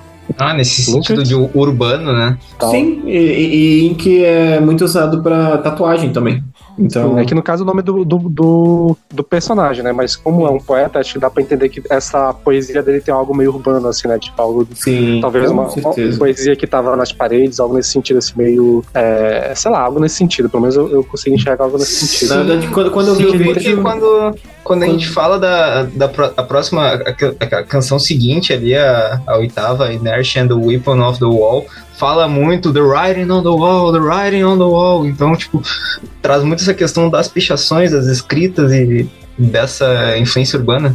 Mas enfim, né? Esse é o. E o capítulo se passa por isso, né? Sobre esse poeta nessa cidade futurista e que ele tem uma relação muito forte com o irmão dele, né? O irmão dele era a figura de referência de bondade para ele.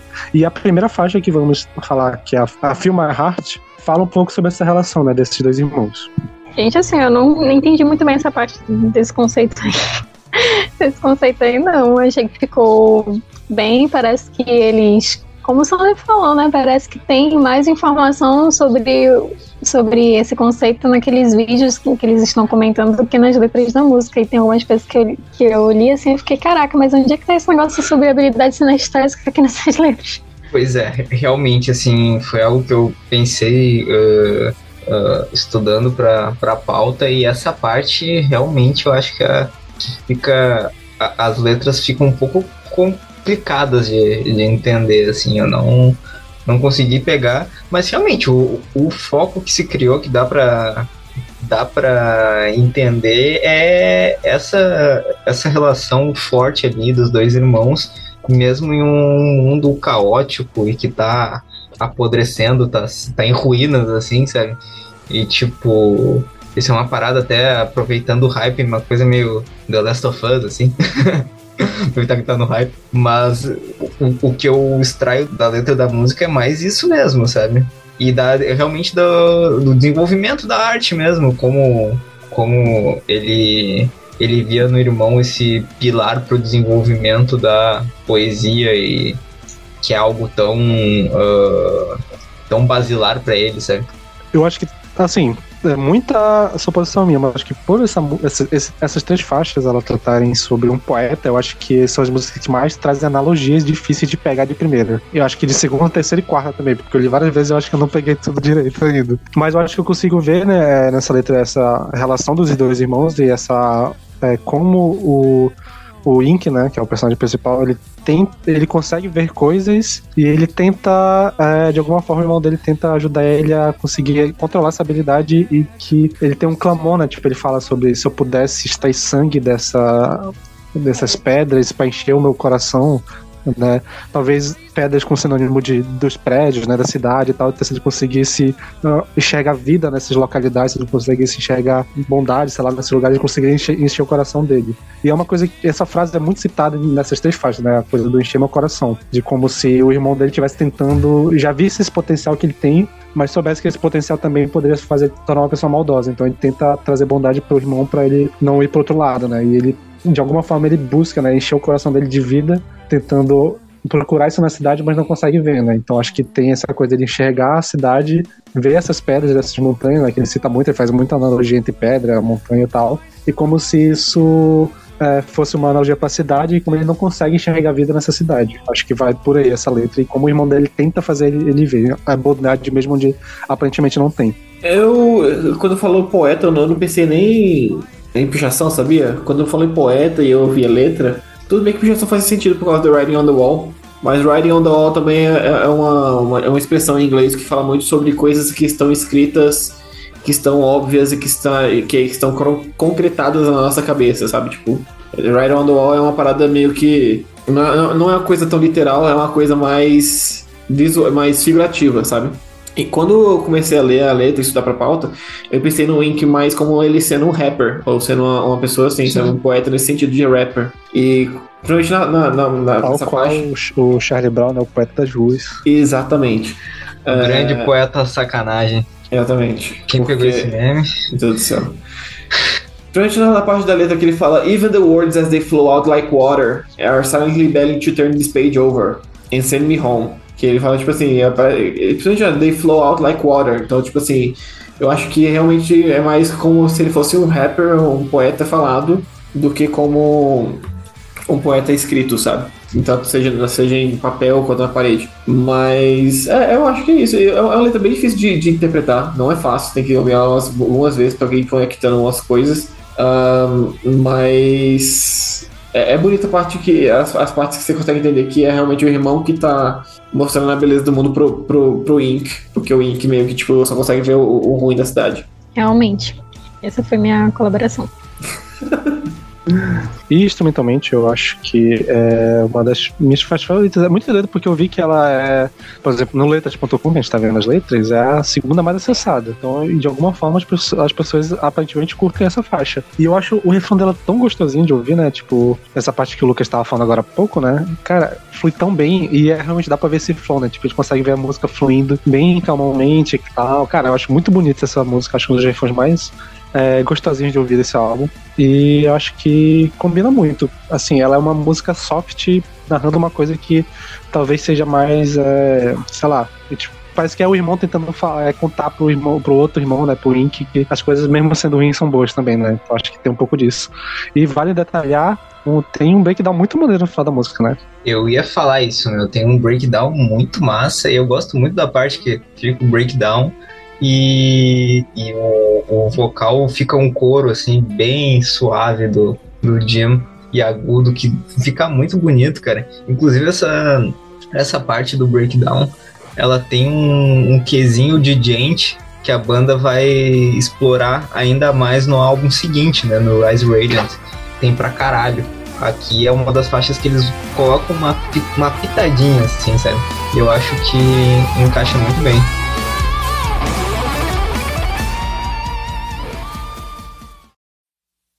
But the writing is on the wall, cried the fresh cut to the old wound still bleeding as if he didn't know.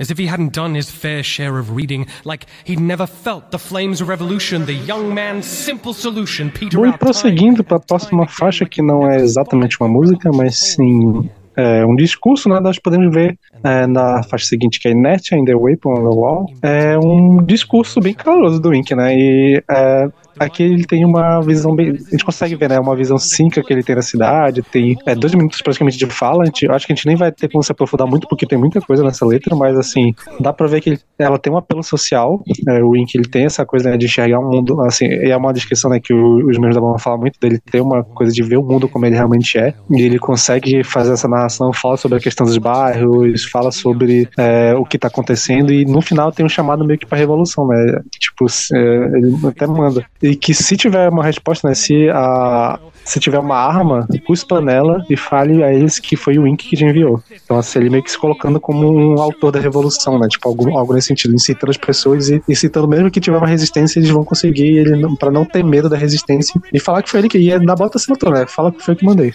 Com certeza. E nesse aspecto, assim, é- essa faixa me deixa muito intrigado. Eu, eu queria um pouquinho mais dessa, dessa questão política, sabe? Eu acho que, que fa- falta, faltou um pouquinho da gente ter esse contexto político do, desse universo do, em que o Ink vive para engrandecer. Eu também ah, acredito que de repente nem, nem seria o foco da banda quando escreveu essa parte do álbum, ah, que é algo mais artístico e tudo mais, mas eu sinto um pouquinho de falta disso. E, cara, essa, essa faixa é muito interessante porque ela é ela é enérgica, assim, ela te, te deixa com o ânimo lá em cima pra, pra faixa seguinte, né? Inclusive, ah, ah, já me adiantando aqui, sorry, amigos, ah, é muito massa um, um live que tem que o, o Jim faz todo o discurso e daí eles emendam com The Cannon's Mouth logo em seguida. É muito foda, cara. Muito foda ele declamando a, a poesia ali. Uma, uma parte letra que eu gosto muito é a parte que é quase uma, met, é, uma metalinguagem do álbum, assim, que eu falei, né? Que no começo fala que o álbum é sobre reach, sobre alcançar. Aí ele fala na letra aqui, cause what the holy man won't preach is that the only thing that unites us is reach. We reach forward and there aren't enough songs in the world, not enough words in my tongue, not, nor enough breath in my lungs. There's no echo that has lasted so long, no shadow that has stretched so far as we reach forward. Então, assim, é realmente sobre alcançar e alcançar e o, o que une, de acordo com o IN, o que une todos ali é, é, é alcançar, ou, ir para frente e seguir em frente. Então, e é um pouco uma metalinguagem com um álbum que todos os, todos os artistas falaram desse álbum é, estão nesse sentido de alcançar algum lugar, de chegar a algum ponto e acho, acho bem legal. Eu acho que é a parte mais, que eu mais gosto dessa música. Música, entre aspas. E acho também muito interessante como ele começa. Porque essa, essa faixa claramente é uma faixa mais revolucionária, né? Trata mais essa questão do realmente lutar por aquilo que tu acredita e não basta em tudo isso. E eu acho muito interessante como ele começa citando, né? Mas é você, sou eu, é a mulher pesada com a criança, é a bota com o pé no pescoço da garota pálida, é o menino solitário mastigado engolido por ruas, é o empurrador da pílula do bairro, homem de família, a nossa fraqueza e a nossa força. Eu acho muito interessante como ele vai listando, né? Todos esses, esses pontos que vão realmente trazer, trazer força e, e trazer um sentimento assim mais de raiva mesmo, né? De como é que eu posso dizer? Insatisfação com tudo aquilo ali da sociedade. E ele finaliza dizendo que, ah, diga a ele que. E diga a eles que foi o, o Ink que enviou. Então acho, acho muito foda quando ele começa a, a, listar todos os motivos realmente que, que fazem com que ele se sinta dessa forma, né? Com, esse, com essa raiva, com essa insatisfação em relação a, ao mundo que ele vive. Eu acho que para é, amarrar isso com o que a gente falou, com o que o Lucas falou há pouco mais cedo, né, sobre a questão do writing do wall, é, eu acho que uma coisa que amarra um pouco o discurso dele é ele é, ir levando esse Watch the Wall naquele sentido que o Lucas falou, quase como um ideal cristalizado, ele citando que existe esse, esse ideal, mas o que realmente importa, o que, que é esse ideal que realmente importa, não é o que estão falando, mas é aquilo que está no bairro, é aquilo que está com a mulher, que são essas figuras que a, a Jade citou. Então ele vai falando um pouco, né, que vai trazendo algo estabelecido, depois vai citando, mas não é isso que importa. O que realmente importa é isso em tal lugar, com tal pessoa, é aquilo que une a gente, aquilo que acaba fazendo gente ser mais fraco, mas também é aquilo que é a nossa força. Então acho que ele acaba trazendo um pouco disso que eu acho bem interessante né, nesse discurso. E sobre aquele verso que o Lucas acabou de declarar pra gente, né, do Reach Forward, e falar um pouco sobre a que acaba conectando esse numa metalinguagem do álbum. Em algum lugar, é, lá naquele vídeo, né, o, o, o Jim fala que o Ink ele é um personagem que de alguma forma ele quebra a quarta parede do álbum e ele tem uma noção de que existem outros artistas que estão nessa mesma história que ele. Então acho que essa frase que o Lucas citou, acho que tem um pouco a ver com isso, né? Nessa metalinguagem dele, de alguma forma, ter uma noção de que ele tá em um álbum, que ele é, tá numa obra também. E que ele tá. E tem outros artistas, então ele tenta amarrar o sentido do álbum naquele discurso. Eu acho bem interessante essa metalinguagem brincando, claro, que é muito difícil de pegar assim de primeira, mas que eu acho que funciona muito bem. E para finalizar esse capítulo, seguindo aqui, nós temos The Canon Mouth. E nessa faixa nós temos um momento em que o irmão do Ink morre, então ele acaba perdendo nessa fonte de bondade, essa referência que ele tinha. E essas palavras de revolta, que era aquilo que ele trazia no último, na última música, acabam incitando uma revolta na cidade e ele se vê em um momento de escolha onde ele precisa decidir o que, que ele vai fazer com essa revolta. Se é, ele vai incitar ela e tentar transformar é, isso em alguma coisa legal, né? Tá, assumir esse papel de liderança que é quase que natural para ele, ou se ele vai só deixar a destruição ocorrer pela destruição em si e só deixar para lá. Então ele acaba passando por esse momento, né? Aqui vem né, o dilema dele, que é se ele abraça isso ou se ele, pela tristeza dele, acaba só deixando pra lá e foda-se que todo mundo se expor, já que ele acabou de perder a referência de bondade dele. Cara, essa, essa letra é muito interessante, mais uma que traz uh, questionamentos internos muito bons e, e, isso aliado à sétima faixa ali, a Feel My Heart, ela demonstra muito essa dualidade entre ambos ali, o, o Ink ser essa essa força da natureza, assim, essa, uh, essa figura de revolta e feroz, enquanto o irmão dele uh, ainda assim era alguém que buscava trazer a, a beleza nas coisas e, e encontrar uh, esse sentido e tudo mais. E isso volta lá para faixa Song for No One, que é essa questão de tu de tu fazer as coisas por algum motivo, de tu fazer as coisas uh, buscando algo benéfico, alguma motivação nobre e, se tu pode fazer, se tu tem como escolher fazer, tu deve escolher fazer, sabe? Então eu, eu extraio muito essa interpretação da música. E acho muito bonito também como ele fala, como ele fala sobre o irmão dele, né? Como ele fala do irmão dele. Ele fala, você me ensinou a respirar tudo, é, eu poderia acreditar que você era leve. Tem outros trechos que ele fala que você mostrou a eles o amor na mentira.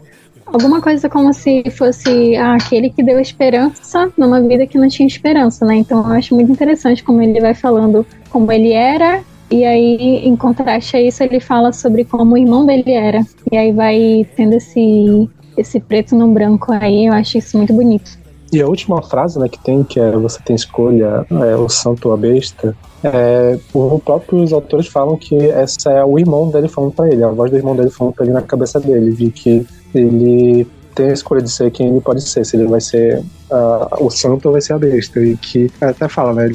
Prova que você consegue alimentar a guerra ou cuspir a paz. Então ele tem ele, a, a música acaba com esse dilema e não dá uma resposta se ele vai fazer ou não, né? Fica, acaba deixando no ar que, como é que finaliza essa história. Eu acho bem interessante essa construção toda. E eu tava até conversando aqui com a Jade no off, que me lembra muito o anime Banana Fish, dos otakus de plantão. E essa relação do Ink como sendo Ash e o irmão dele sendo Wade, assim, sendo alguém que tá dando essa referência para ele é, moral, que acaba é, freando ele de não ir pro lado é, da violência, o lado ruim totalmente, né? Então acho que acaba até é, fazendo essa, essa conexão, até eu consigo entender um pouco melhor a imagem do, dessa história como um todo, até cresce um pouco no meu conceito. Então acho que é isso. Eu acabei de gostar mais ainda dessa música, dessa, dessas três músicas, na verdade.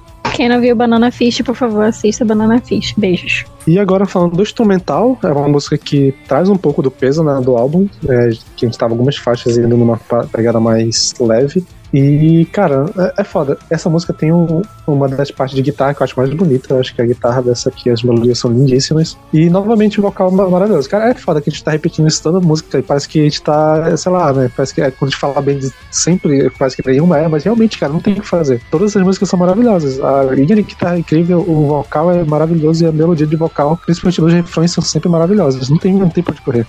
É, cara, e tipo, depois da, If I Could Feel My Heart ali na metade da música, cara, tem um breakdownzinho ali, um riffzinho safado. Puta merda, velho. É muito bom, velho, sério. Os riffs, os breakdowns dessa banda são muito inesperados e muito gostosos, cara. É muito bom. Cara, sim. Uh, essa faixa em si, de novo, ela faz algo que acontece muito no álbum e eu gosto bastante, que é o rolê de ter e ficar só a bateria e o, e o Jim brincando com o vocal, cara.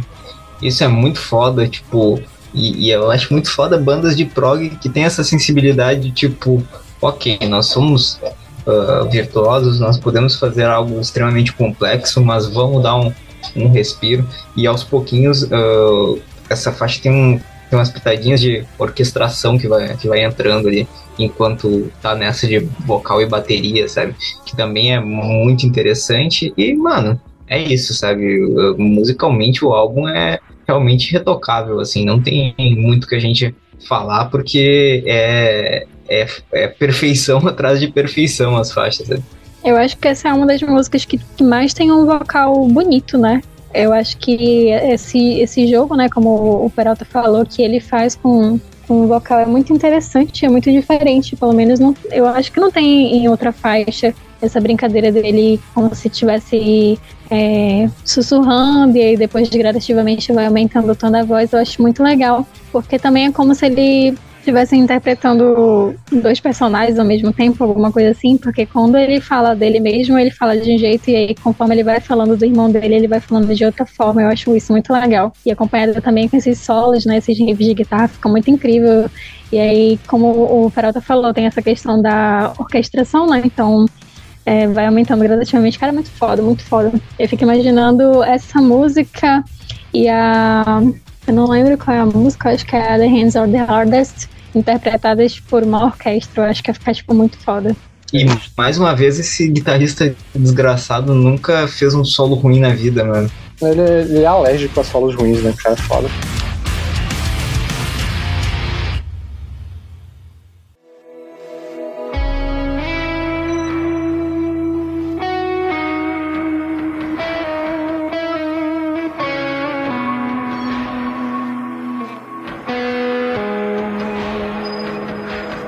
Então vamos entrar agora pro último capítulo, que é uma música só, que é a faixa Graves. E nesse capítulo nós temos a história de um escultor que ele tem uma ansiedade, né? Ele sofre de ansiedade porque ele tem. ele imagina que tem um rival dele que tá roubando as obras de arte que ele tá fazendo e publica antes dele. Só que fica a dúvida se realmente ele tá é, imaginando se de fato isso acontece. E ele, de alguma forma, ele tem um instinto um pouco violento quanto a isso e ele tenta buscar vingança, só que a família dele vai impedindo isso, é, impedindo isso de acontecer. E ele vive nesse dilema, se ele se entrega a esse instinto dele de vingança e procura esse cara que tá roubando as coisas dele, ou se ele é, ouve a família dele e fica de boa. E a faixa vai trabalhar isso em quatro movimentos, né? Então vamos lá, comentando é, inicialmente com a primeira parte, que é a Fainting Heart. E assim, nessa primeira parte, né, Fainting Heart, ele vai mostrando um dilema, né, desse, desse escultor. E a música fala, a tradução né, seria Coração Fraco, dessa primeira parte. Ele vai é, falando um pouco sobre esse sentimento. Ele também aqui, para quem tem é, síndrome de impostor, tem mais um prato cheio aqui, né, que ele fica... Ele quase é, sofre um, meio que uma espécie de gaslighting, que ele fica na dúvida se ele tá ficando louco ou não de que de fato tem alguém roubando a obra dele, ou se é só coisa da cabeça dele, e ele fica nessa, né, se questionando se ele realmente está acontecendo ou não, e ele fica com medo de mostrar essa raiva que ele tem internamente, então ele fica nessa coisa de, meu Deus, está acontecendo ou não, meu Deus, e se ela me vê assim, e que ela não, não pode me ver nesse- dessa forma, e ele vai chegando nesse ponto dessa, dessa angústia até que o filho dele nasce, e a partir do momento que o filho dele nasce, ele se é, escolhe dar um tempo, né? Pelo menos parece que o filho dele acaba sendo essa bússola moral que ele escolhe pra não seguir em frente com esse, essas ansiedades que ele tem nessa. Caralho, que, que bizarro, velho. Que, que bizarro, tipo, o, o conceito dessa música, assim, é bem, é bem estranho e, e analisando principalmente essa primeira parte, assim, a gente vê como tu mesmo falou, questão da, da síndrome de impostor, e isso é uma merda quando tu, tu chega nesse ponto de tu começar a se questionar e a questionar as pessoas ao redor e questionar se, a- se aquilo que tá acontecendo no momento é, é realmente verdade, né? E isso também a gente pode, a gente pode pegar um pouco também a questão, já para uma visão meio crítica, a questão que, que acontece muito na, nesse ramo artístico, que é a questão da, da paranoia, assim, tipo, porra, tem alguém me copiando, tem alguém tentando usurpar minha arte e tudo mais. E principalmente nos dias de hoje, a gente vê com, com a questão da fomentação do conteúdo pela internet e tudo mais, ah, isso é, é cada vez mais real, assim, questão de, de, de conceitos próximos e tudo mais, e como as pessoas acabam se afetando com isso, né? A parte da letra que eu mais gosto é a parte que fica mais pesadona ali, que fala Good God, give me the strength that I need not to be, to fight, not to flee, or succumb to the beast underneath. What if he's, what if he's just like me? Acho que é é essa parte, acho que ele tá falando do, do filho dele, né? Tipo assim, ou então. Eu, eu fico em dúvida se tá falando do filho dele ou tá falando do inimigo maluco que ele inventa, acho que tem. Esse é What if he's just like me? Mas. Enfim, é, eu fico em dúvida entre esses dois. Mas eu gosto muito dessa, dessa primeira parte já. E se a gente for fechar as próximas duas partes, né, a segunda, que é a Few Peaceful Years, onde ele dá um pouco sobre o momento que o filho dele nasce, e depois disso ele consegue passar alguns anos tranquilos, né, consegue passar um tempo sem essa paranoia conseguir perturbar ele. Porém, se a gente já for pular para a próxima parte, que é a que é a The Boy and the Broken Wheel, a gente consegue ver que na verdade, conforme o filho dele vai crescendo, ele ainda continua bem, ainda continua é, não tão afetado, mas de uma forma em que esse sentimento, né, essa paranoia nunca de fato foi embora. Ela tá sempre lá, ele sempre tem essa vozinha na cabeça dele, tem sempre esse desejo surgindo, mas sempre que ele se sente enfraquecendo, ele se lembra do filho dele e consegue ficar tranquilo. Ou pelo menos consegue se segurar. Mas é engraçado que esse título, né, A Few Peaceful Years, né, Alguns anos de paz, acaba remetendo uma paz que é mais superficial e pro externo do que de fato na cabeça dele. Internamente ele ainda continua sendo assombrado por esse pensamento, continua sendo é, de alguma forma sendo consumido a banho-maria por essa paranoia, mas de alguma forma ainda consegue se manter, mas ele dá a impressão de que cada vez mais, quanto mais tempo passa e quanto mais o filho dele cresce, mais ele consegue ter controle sobre isso. Cara, e assim, aí vem uma dúvida minha, eu queria levantar um questionamento. Tem. A, a letra deixa algum indício de que ele tem algum ah, transtorno ou algo do tipo que, que cause essa, esse, esse, esse episódio nele? Episódio paranoico. Explicitamente não. Assim, pelo menos não textualmente, eu não lembro de ter visto nada que apontasse para algo assim, que demonstrasse uma patologia. Mas, assim, a letra dá muito indício de que ele tem, no mínimo, alguma condição de ansiedade é, paranoide. Mas não dá pra ter certeza. Até porque, como a música é pelo ponto de vista dele, né, fica meio complicado de ver como é que o externo, como é que as outras pessoas enxergam ele ou como isso afetaria. Mas, assim, dá pra suspeitar que tem alguma coisa.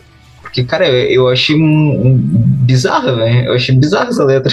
Eu acho bizarro o, o conceito, sabe? E eu, eu acho que eu não consegui entender muito bem o que, que ele quer dizer nessa parte que ele fala assim, me ajude, amor, me ajude a terminar. E aqui no final ele vai e repete de novo, nós somos o solo que a alegria deu forma, me ajude a terminar. Me ajude a terminar o quê? Eu não, não consegui entender essa parte.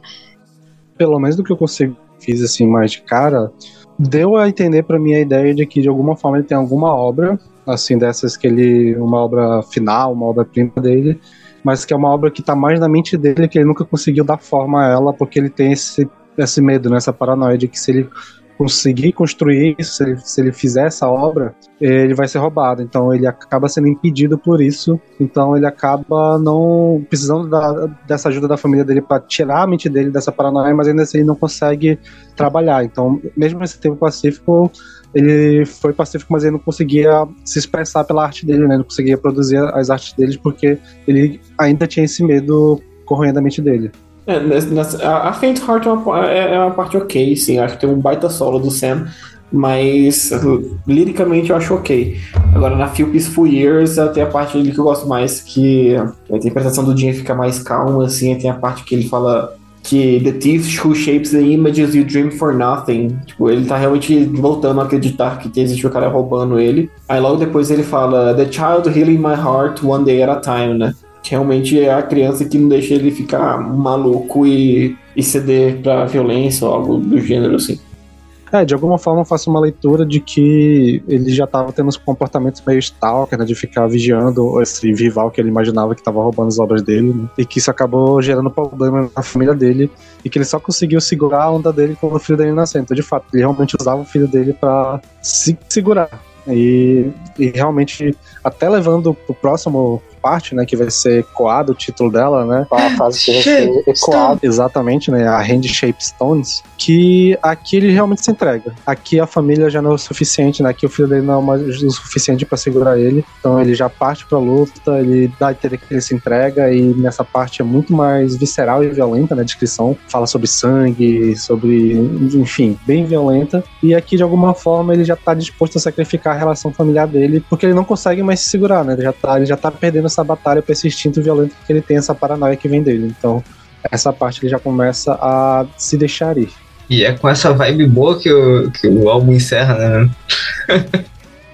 Real. Mas eu acho da hora, né? Uma coisa parte interessante é aquele momento em que ele fala sobre ela não vai me perdoar, não dessa vez, né? Então dá uma denotação de que já é algo que é, já foi rotineiro, já foi algo que foi é, motivo de uma crise familiar e que ele sabia que dessa vez ele não tinha mais volta. É, dessa vez, se ele fosse, ele ia realmente perder o contato com a família dele. E eu acho que até, e voltando para aquela pergunta da Jade, eu acho que percebendo agora que eu acabei pensando numa outra interpretação sobre essa obra inacabada, porque a última frase da música, antes de entrar o coro, né, do Hand, Shape, Stone, é, é novamente sobre a obra desacabada. Então, eu acho que de alguma forma essa obra desacabada tem essa questão do, realmente da obra desacabada que ele não conseguia mais fazer, mas que essa música toda tem uma relação sobre paternidade muito forte, né? Então acho que de alguma forma é, essa obra desacabada era sobre o filho dele. Então ele ter feito, ter se entregado a esse instinto e ter ido atrás do maluco lá e ter ido bu- buscar a vingança dele, acabou deixando uma obra desacabada que seria o próprio filho dele, né? Ele não estaria mais lá pra moldar, pra cuidar do filho dele.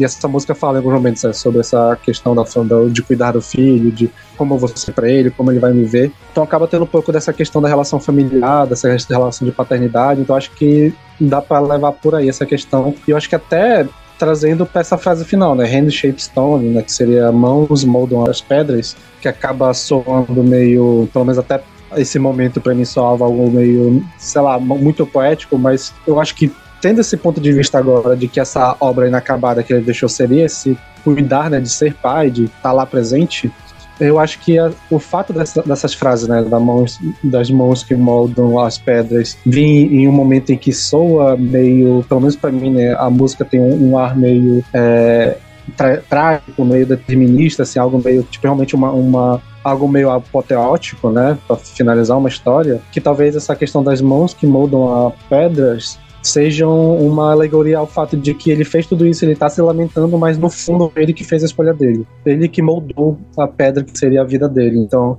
o fato dele ter se entregado, o fato dele ter tentado cuidar do filho dele, tudo isso foi ele moldando essa pedra que seria a vida dele, mas no final ele se entregou e apesar dele se sentir que está sendo controlado, no final foi ele que escolheu, foi ele que moldou o destino dele. Então conseguiu fazer uma leitura por esse lado para finalizar. assim. E eu acho que acaba até crescendo um pouco a música para mim. Vamos pra sonoridade? Vamos, porque depois que ele fala But She Married My Anger Too, cara, tem um riff tão incrível que termina o álbum, aí logo depois chega um saxofone. É metal de saxofone, né? meu? Ai, cara, essa parte, na primeira vez que eu ouvi, eu não conhecia essa música que eu falei no começo, né? Tipo assim, eu conhecia During the Dead. Quando chegou essa música, tava na metade dela, pô, pô, que música grande e tal, interessante, beleza. Cara, quando chegou nesse riff final, com o saxofone, sabe quando a sua pele fica sem defeitos, a- o seu olho consegue enxergar tudo, é, sabe? Tipo, é, fe- fe- fez a minha, fez a minha, hidratou a minha pele, deixou minha, minha, minha barba hidratada. Fechou meus poros. Fechou meus cabelo. poros, eu comecei a levitar, abri o terceiro olho na testa. Sério, quando chegou nesse final, eu comecei a a levitar na, na rua quando eu vi pela primeira vez. Eu falei, caralho, que porra é essa? Eu preciso ouvir mais 50 vezes até enjoar. Ainda não enjoei. Mas, cara, essa parte final, assim, é, parece que é o. É pra terminar o, o álbum com a chave de ouro, assim, musicalmente. é, Sério, é. é- é nada men- menos que genial esse final, assim, é incrível, cara. É um. É um ápice do metal de, de saxofone, assim, incrível. Sério, maravilhoso. É, então, velho, eu, já ficou muito claro que eu não sou muito, muito fã do- da letra dessa música, mas em compensação, a parte ah, de sonoridade é incrível, cara. Ela é aquele típico progão mesmo, faixa longa com, com muitas partes, muitas viradas, mas enfim, ah, além do destaque óbvio ali, que é a- a- a- o trecho final ali com o saxofone e, e os gritos do Shape, Stone. Ah, também, porra, o início, cara, mais uma vez vamos ter que falar do Sam Valen e como os riffs dele são lindos, cara. Puta que pariu, meu, que cara que, que cria melodia bonita na guitarra. E é basicamente isso, velho. É basicamente isso. Se a gente for dissecar essa faixa, dá pra, dá pra fazer um episódio só falando do instrumental dela, porque é muita coisa, é muita, muitos elementos e nada tá, tá demais, assim, nada tá em excesso. Ela é, é, um, é um fim grandioso e, e um fim perfeito pro álbum. Claro, desconsiderando a outra faixa que a gente vai comentar depois, né? Mas uh, tecnicamente é esse o fim do álbum. Pra mim, esse é o fim do álbum. A outra parte, tipo, é um bonus track só. É, levando pro lado instrumental, eu acho que é. Assim, essa música é fantástica, realmente. A gente poderia ficar aqui dissecando minuto por minuto, porque realmente ela é um show de riff, um show de vocal. é, tem muito que dá foda. Tem essa parte que eu tava contando agora há pouco, né? Que é, quando ele, ele começa a. Essa parte 4, né, ele começa a falar que realmente vai abandonar tudo e tal. Ele canta com uma raiva e no, no riff tem um breakdown e um breakdown cantado, cara. Fica muito foda. Mas o que eu acho mais belo é que a música ela começa com uma melodia, no começo, uma melodia na guitarra. No meio da música tem um solo de saxofone e no final, primeiro entra o saxofone com essa mesma melodia do começo da música. E, no- e tem essa parte né, do heart, shape, stone e tal. Aí no final volta a guitarra e o saxofone tocando a mesma melodia. Cara, e fica bonita pra caralho, realmente. É um dos. É, aquela. Aquela descrição que o Lucas fez, né, do, da skincare que ele fez pela música, é muito, é muito boa, cara. É realmente essa sensação, cara. E assim, no, no vídeo no YouTube o, o Jamie fala que essa música foi a boa parte de seis meses pra conseguir gravar essa música inteira, pra compor essa música inteira. Então, assim, é uma música de 16 minutos que demorou quase seis meses, assim, boa parte de seis meses pra ser composta. Então, pô, é uma baita música, é incrível mesmo. É, de fato, de fato, foram seis meses muito bem gastos.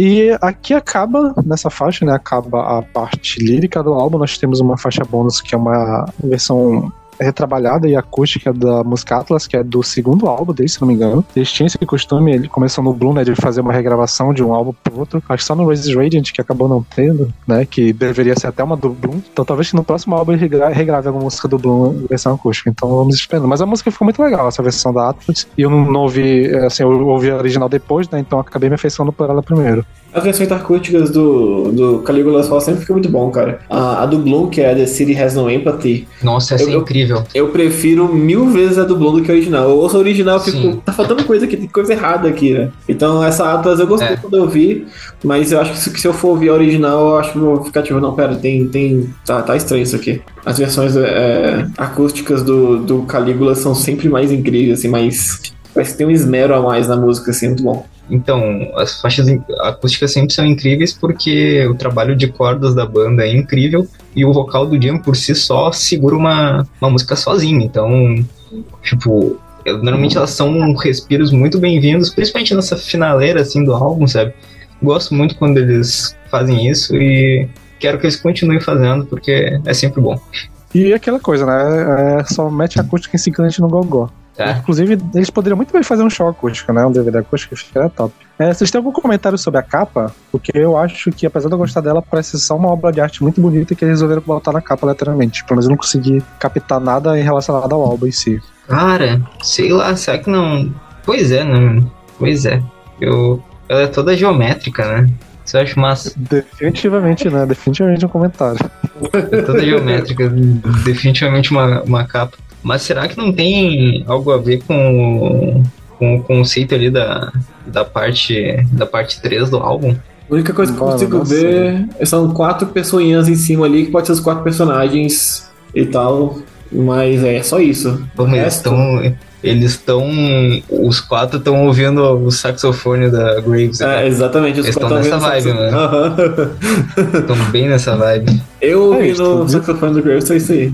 É isso, então, é isso. Essa foi a definição. Bom, então, nos encaminhando para o final do episódio, qual é a, a leitura final de vocês do álbum como um todo? Como era antes, que, como ficou depois desse episódio? Se quiserem dar uma nota, ou o local que o álbum alcançou na discografia da banda, é isso. Fiquem à vontade. Então, uh, vamos falar. Vou ser bem sucinto, cara. Ou não. Uh, esse álbum, pra mim, é. Eu não gosto de dar nota, mas se fosse pra dar, seria um 10, cara, porque eu, eu acho um trabalho incrível em termos líricos e musicais. Acho que a banda chegou num ápice aqui.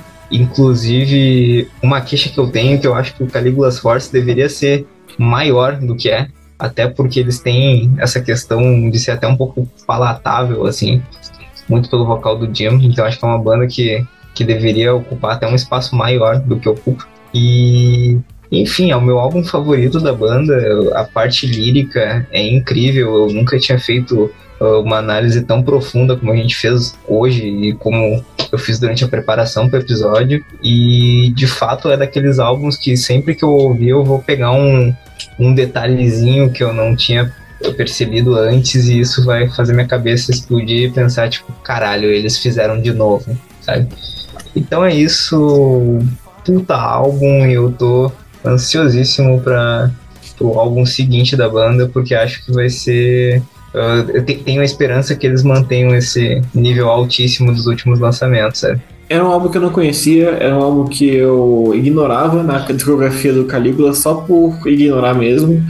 Ah, é um álbum nota 9 pra mim, eu acho que tem uma ou outra uma faixa ali que não, não é tão incrível, e a Inertia, que é só falado, assim, é, um, é uma faixa, é definitivamente uma faixa, né? Ah, se for pra ouvir no dia a dia. Mas, cara, é um álbum sensacional, é, tem riffs incríveis, tem solos na última faixa que que é uma faixa de 16 minutos, tem, é, ainda tem um solo, tem dois solos maravilhosos. Então, assim, é um álbum maravilhoso, é incrível mesmo. Eu, eu botava ele- esse álbum como não ouvia né, a discografia, então agora já, já chega pra segunda. Eu ainda prefiro o Bloom, eu tenho uma- uma- um apego sentimental com o Bloom ali, muito grande, assim mesmo, de coisa que eu sei que é muito mais emotivo do que racional, mas é, foi um prazer conversar com todo mundo aqui sobre esse álbum e conhecer esse álbum, cara, porque eu já tava deve- devendo isso pra mim mesmo faz um tempo. Bom, concordo com o Lucas. Não é um Bloom, né, mas é um álbum muito bom.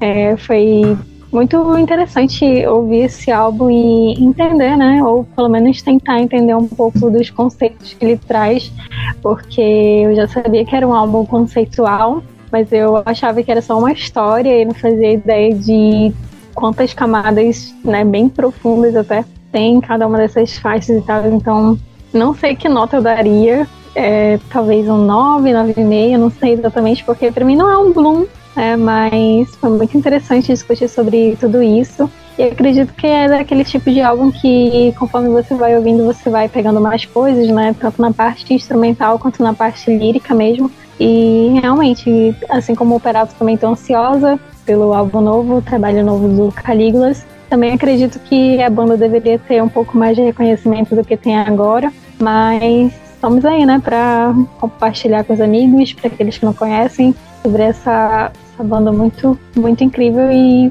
foi muito legal ler todas as letras e ver todo, toda a dedica- dedicação né, também que o Sander teve em fazer a pauta tudo detalhado e tal. É, enfim, muito É. gostoso essa experiência. Isso é verdade. ah, não sei se o Sander vai querer levar pro, pro episódio, mas, porra, Sander, tu, o, o trampo que tu fez nessa pauta ficou do caralho, mesmo. De fato, né? foi. Foi até coisa lá que, que ele trouxe dos vídeos. Sim, eu tem, não- co- realmente, se, não assisti, se eu não assistisse esse vídeo, não ia saber. tem, tem coisa que a banda nem pensou ali e o Sander É, meteu no né, conceito, mano? né?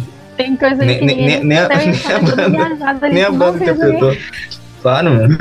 Ah, gente, esse é o meu tipo de episódio favorito do VNS, esses episódios de conceituais que a gente consegue viajar assim das letras. E eu até tô com um feeling que esse episódio aqui tá sendo tão bom de gravar que eu acho que ele vai ser uma vibe meio que o episódio do Cara Kender, que foi bom pra caralho pra gravar, ficou muito legal, mas quase ninguém vai ouvir, e eu tô com uma vibe, com um pressentimento que vai ser meio assim. Mas quem ouviu, eu tenho certeza que vai ter uma experiência maravilhosa é, com esse episódio, tanto quanto o álbum. Até porque essas informações nem na gringa tem, assim, sobre as músicas, né? Tinha esses vídeos da banda falando, tipo, no Genius não tem nada sobre as letras, na, em qualquer site desses que falam sobre significado de letra não tem nada. Então eu tenho certeza que em língua portuguesa é o primeiro material que tem sobre esse álbum, assim, um pouco mais detalhado né, da história. E se pá até no mundo, assim. Então acho que quem é fã da banda com certeza vai ter uma experiência muito interessante ouvindo a gente. Então espero que quem tenha ouvido tenha curtido. Eu curti bastante gravar. O, o In Contact é o álbum, assim, de xodó pra mim. Eu acho o Bloom tecnicamente melhor, mas o In Contact é aquele meu xodózinho. Eu acho que tá pau a pau ali pra mim. E, sei lá, acho que até eu, eu tô muito pensativo que eu vou até re- ouvir a discografia da banda que eu tô com muitas suspeitas de que o Caligula Ross deve ser minha banda favorita de prog moderno. Então, Uau. esse episódio me deu esse, esse, essa fase que eu vou dar uma investigada na discografia pra ver se eu confirmo isso. É, e claro que com isso também tô muito ansioso pelo próximo álbum que vai vir por aí. Então é isso. Foi um maravilhoso episódio, muito bom gravar e caralho, que banda maravilhosa. Beleza, então, pessoal, é isso. Espero que vocês tenham curtido esse episódio. Muito obrigado pela audiência de vocês. É muito legal esses episódios conceituais, eu repito, né? Meus favoritos de gravar. E esse ano a gente vai gravar mais um, então fiquem espertos que vai ser o próprio o Manifesto Comunista sendo lido aqui, o próximo álbum que a gente vai trazer pra cá, nessa vibe. E é isso. Muito obrigado pela audiência e até o próximo episódio. Então fiquei com vocês uma faixa de mais um prog de jovem, um prog moderninho, que é a Canary Yellow do- da banda Haken.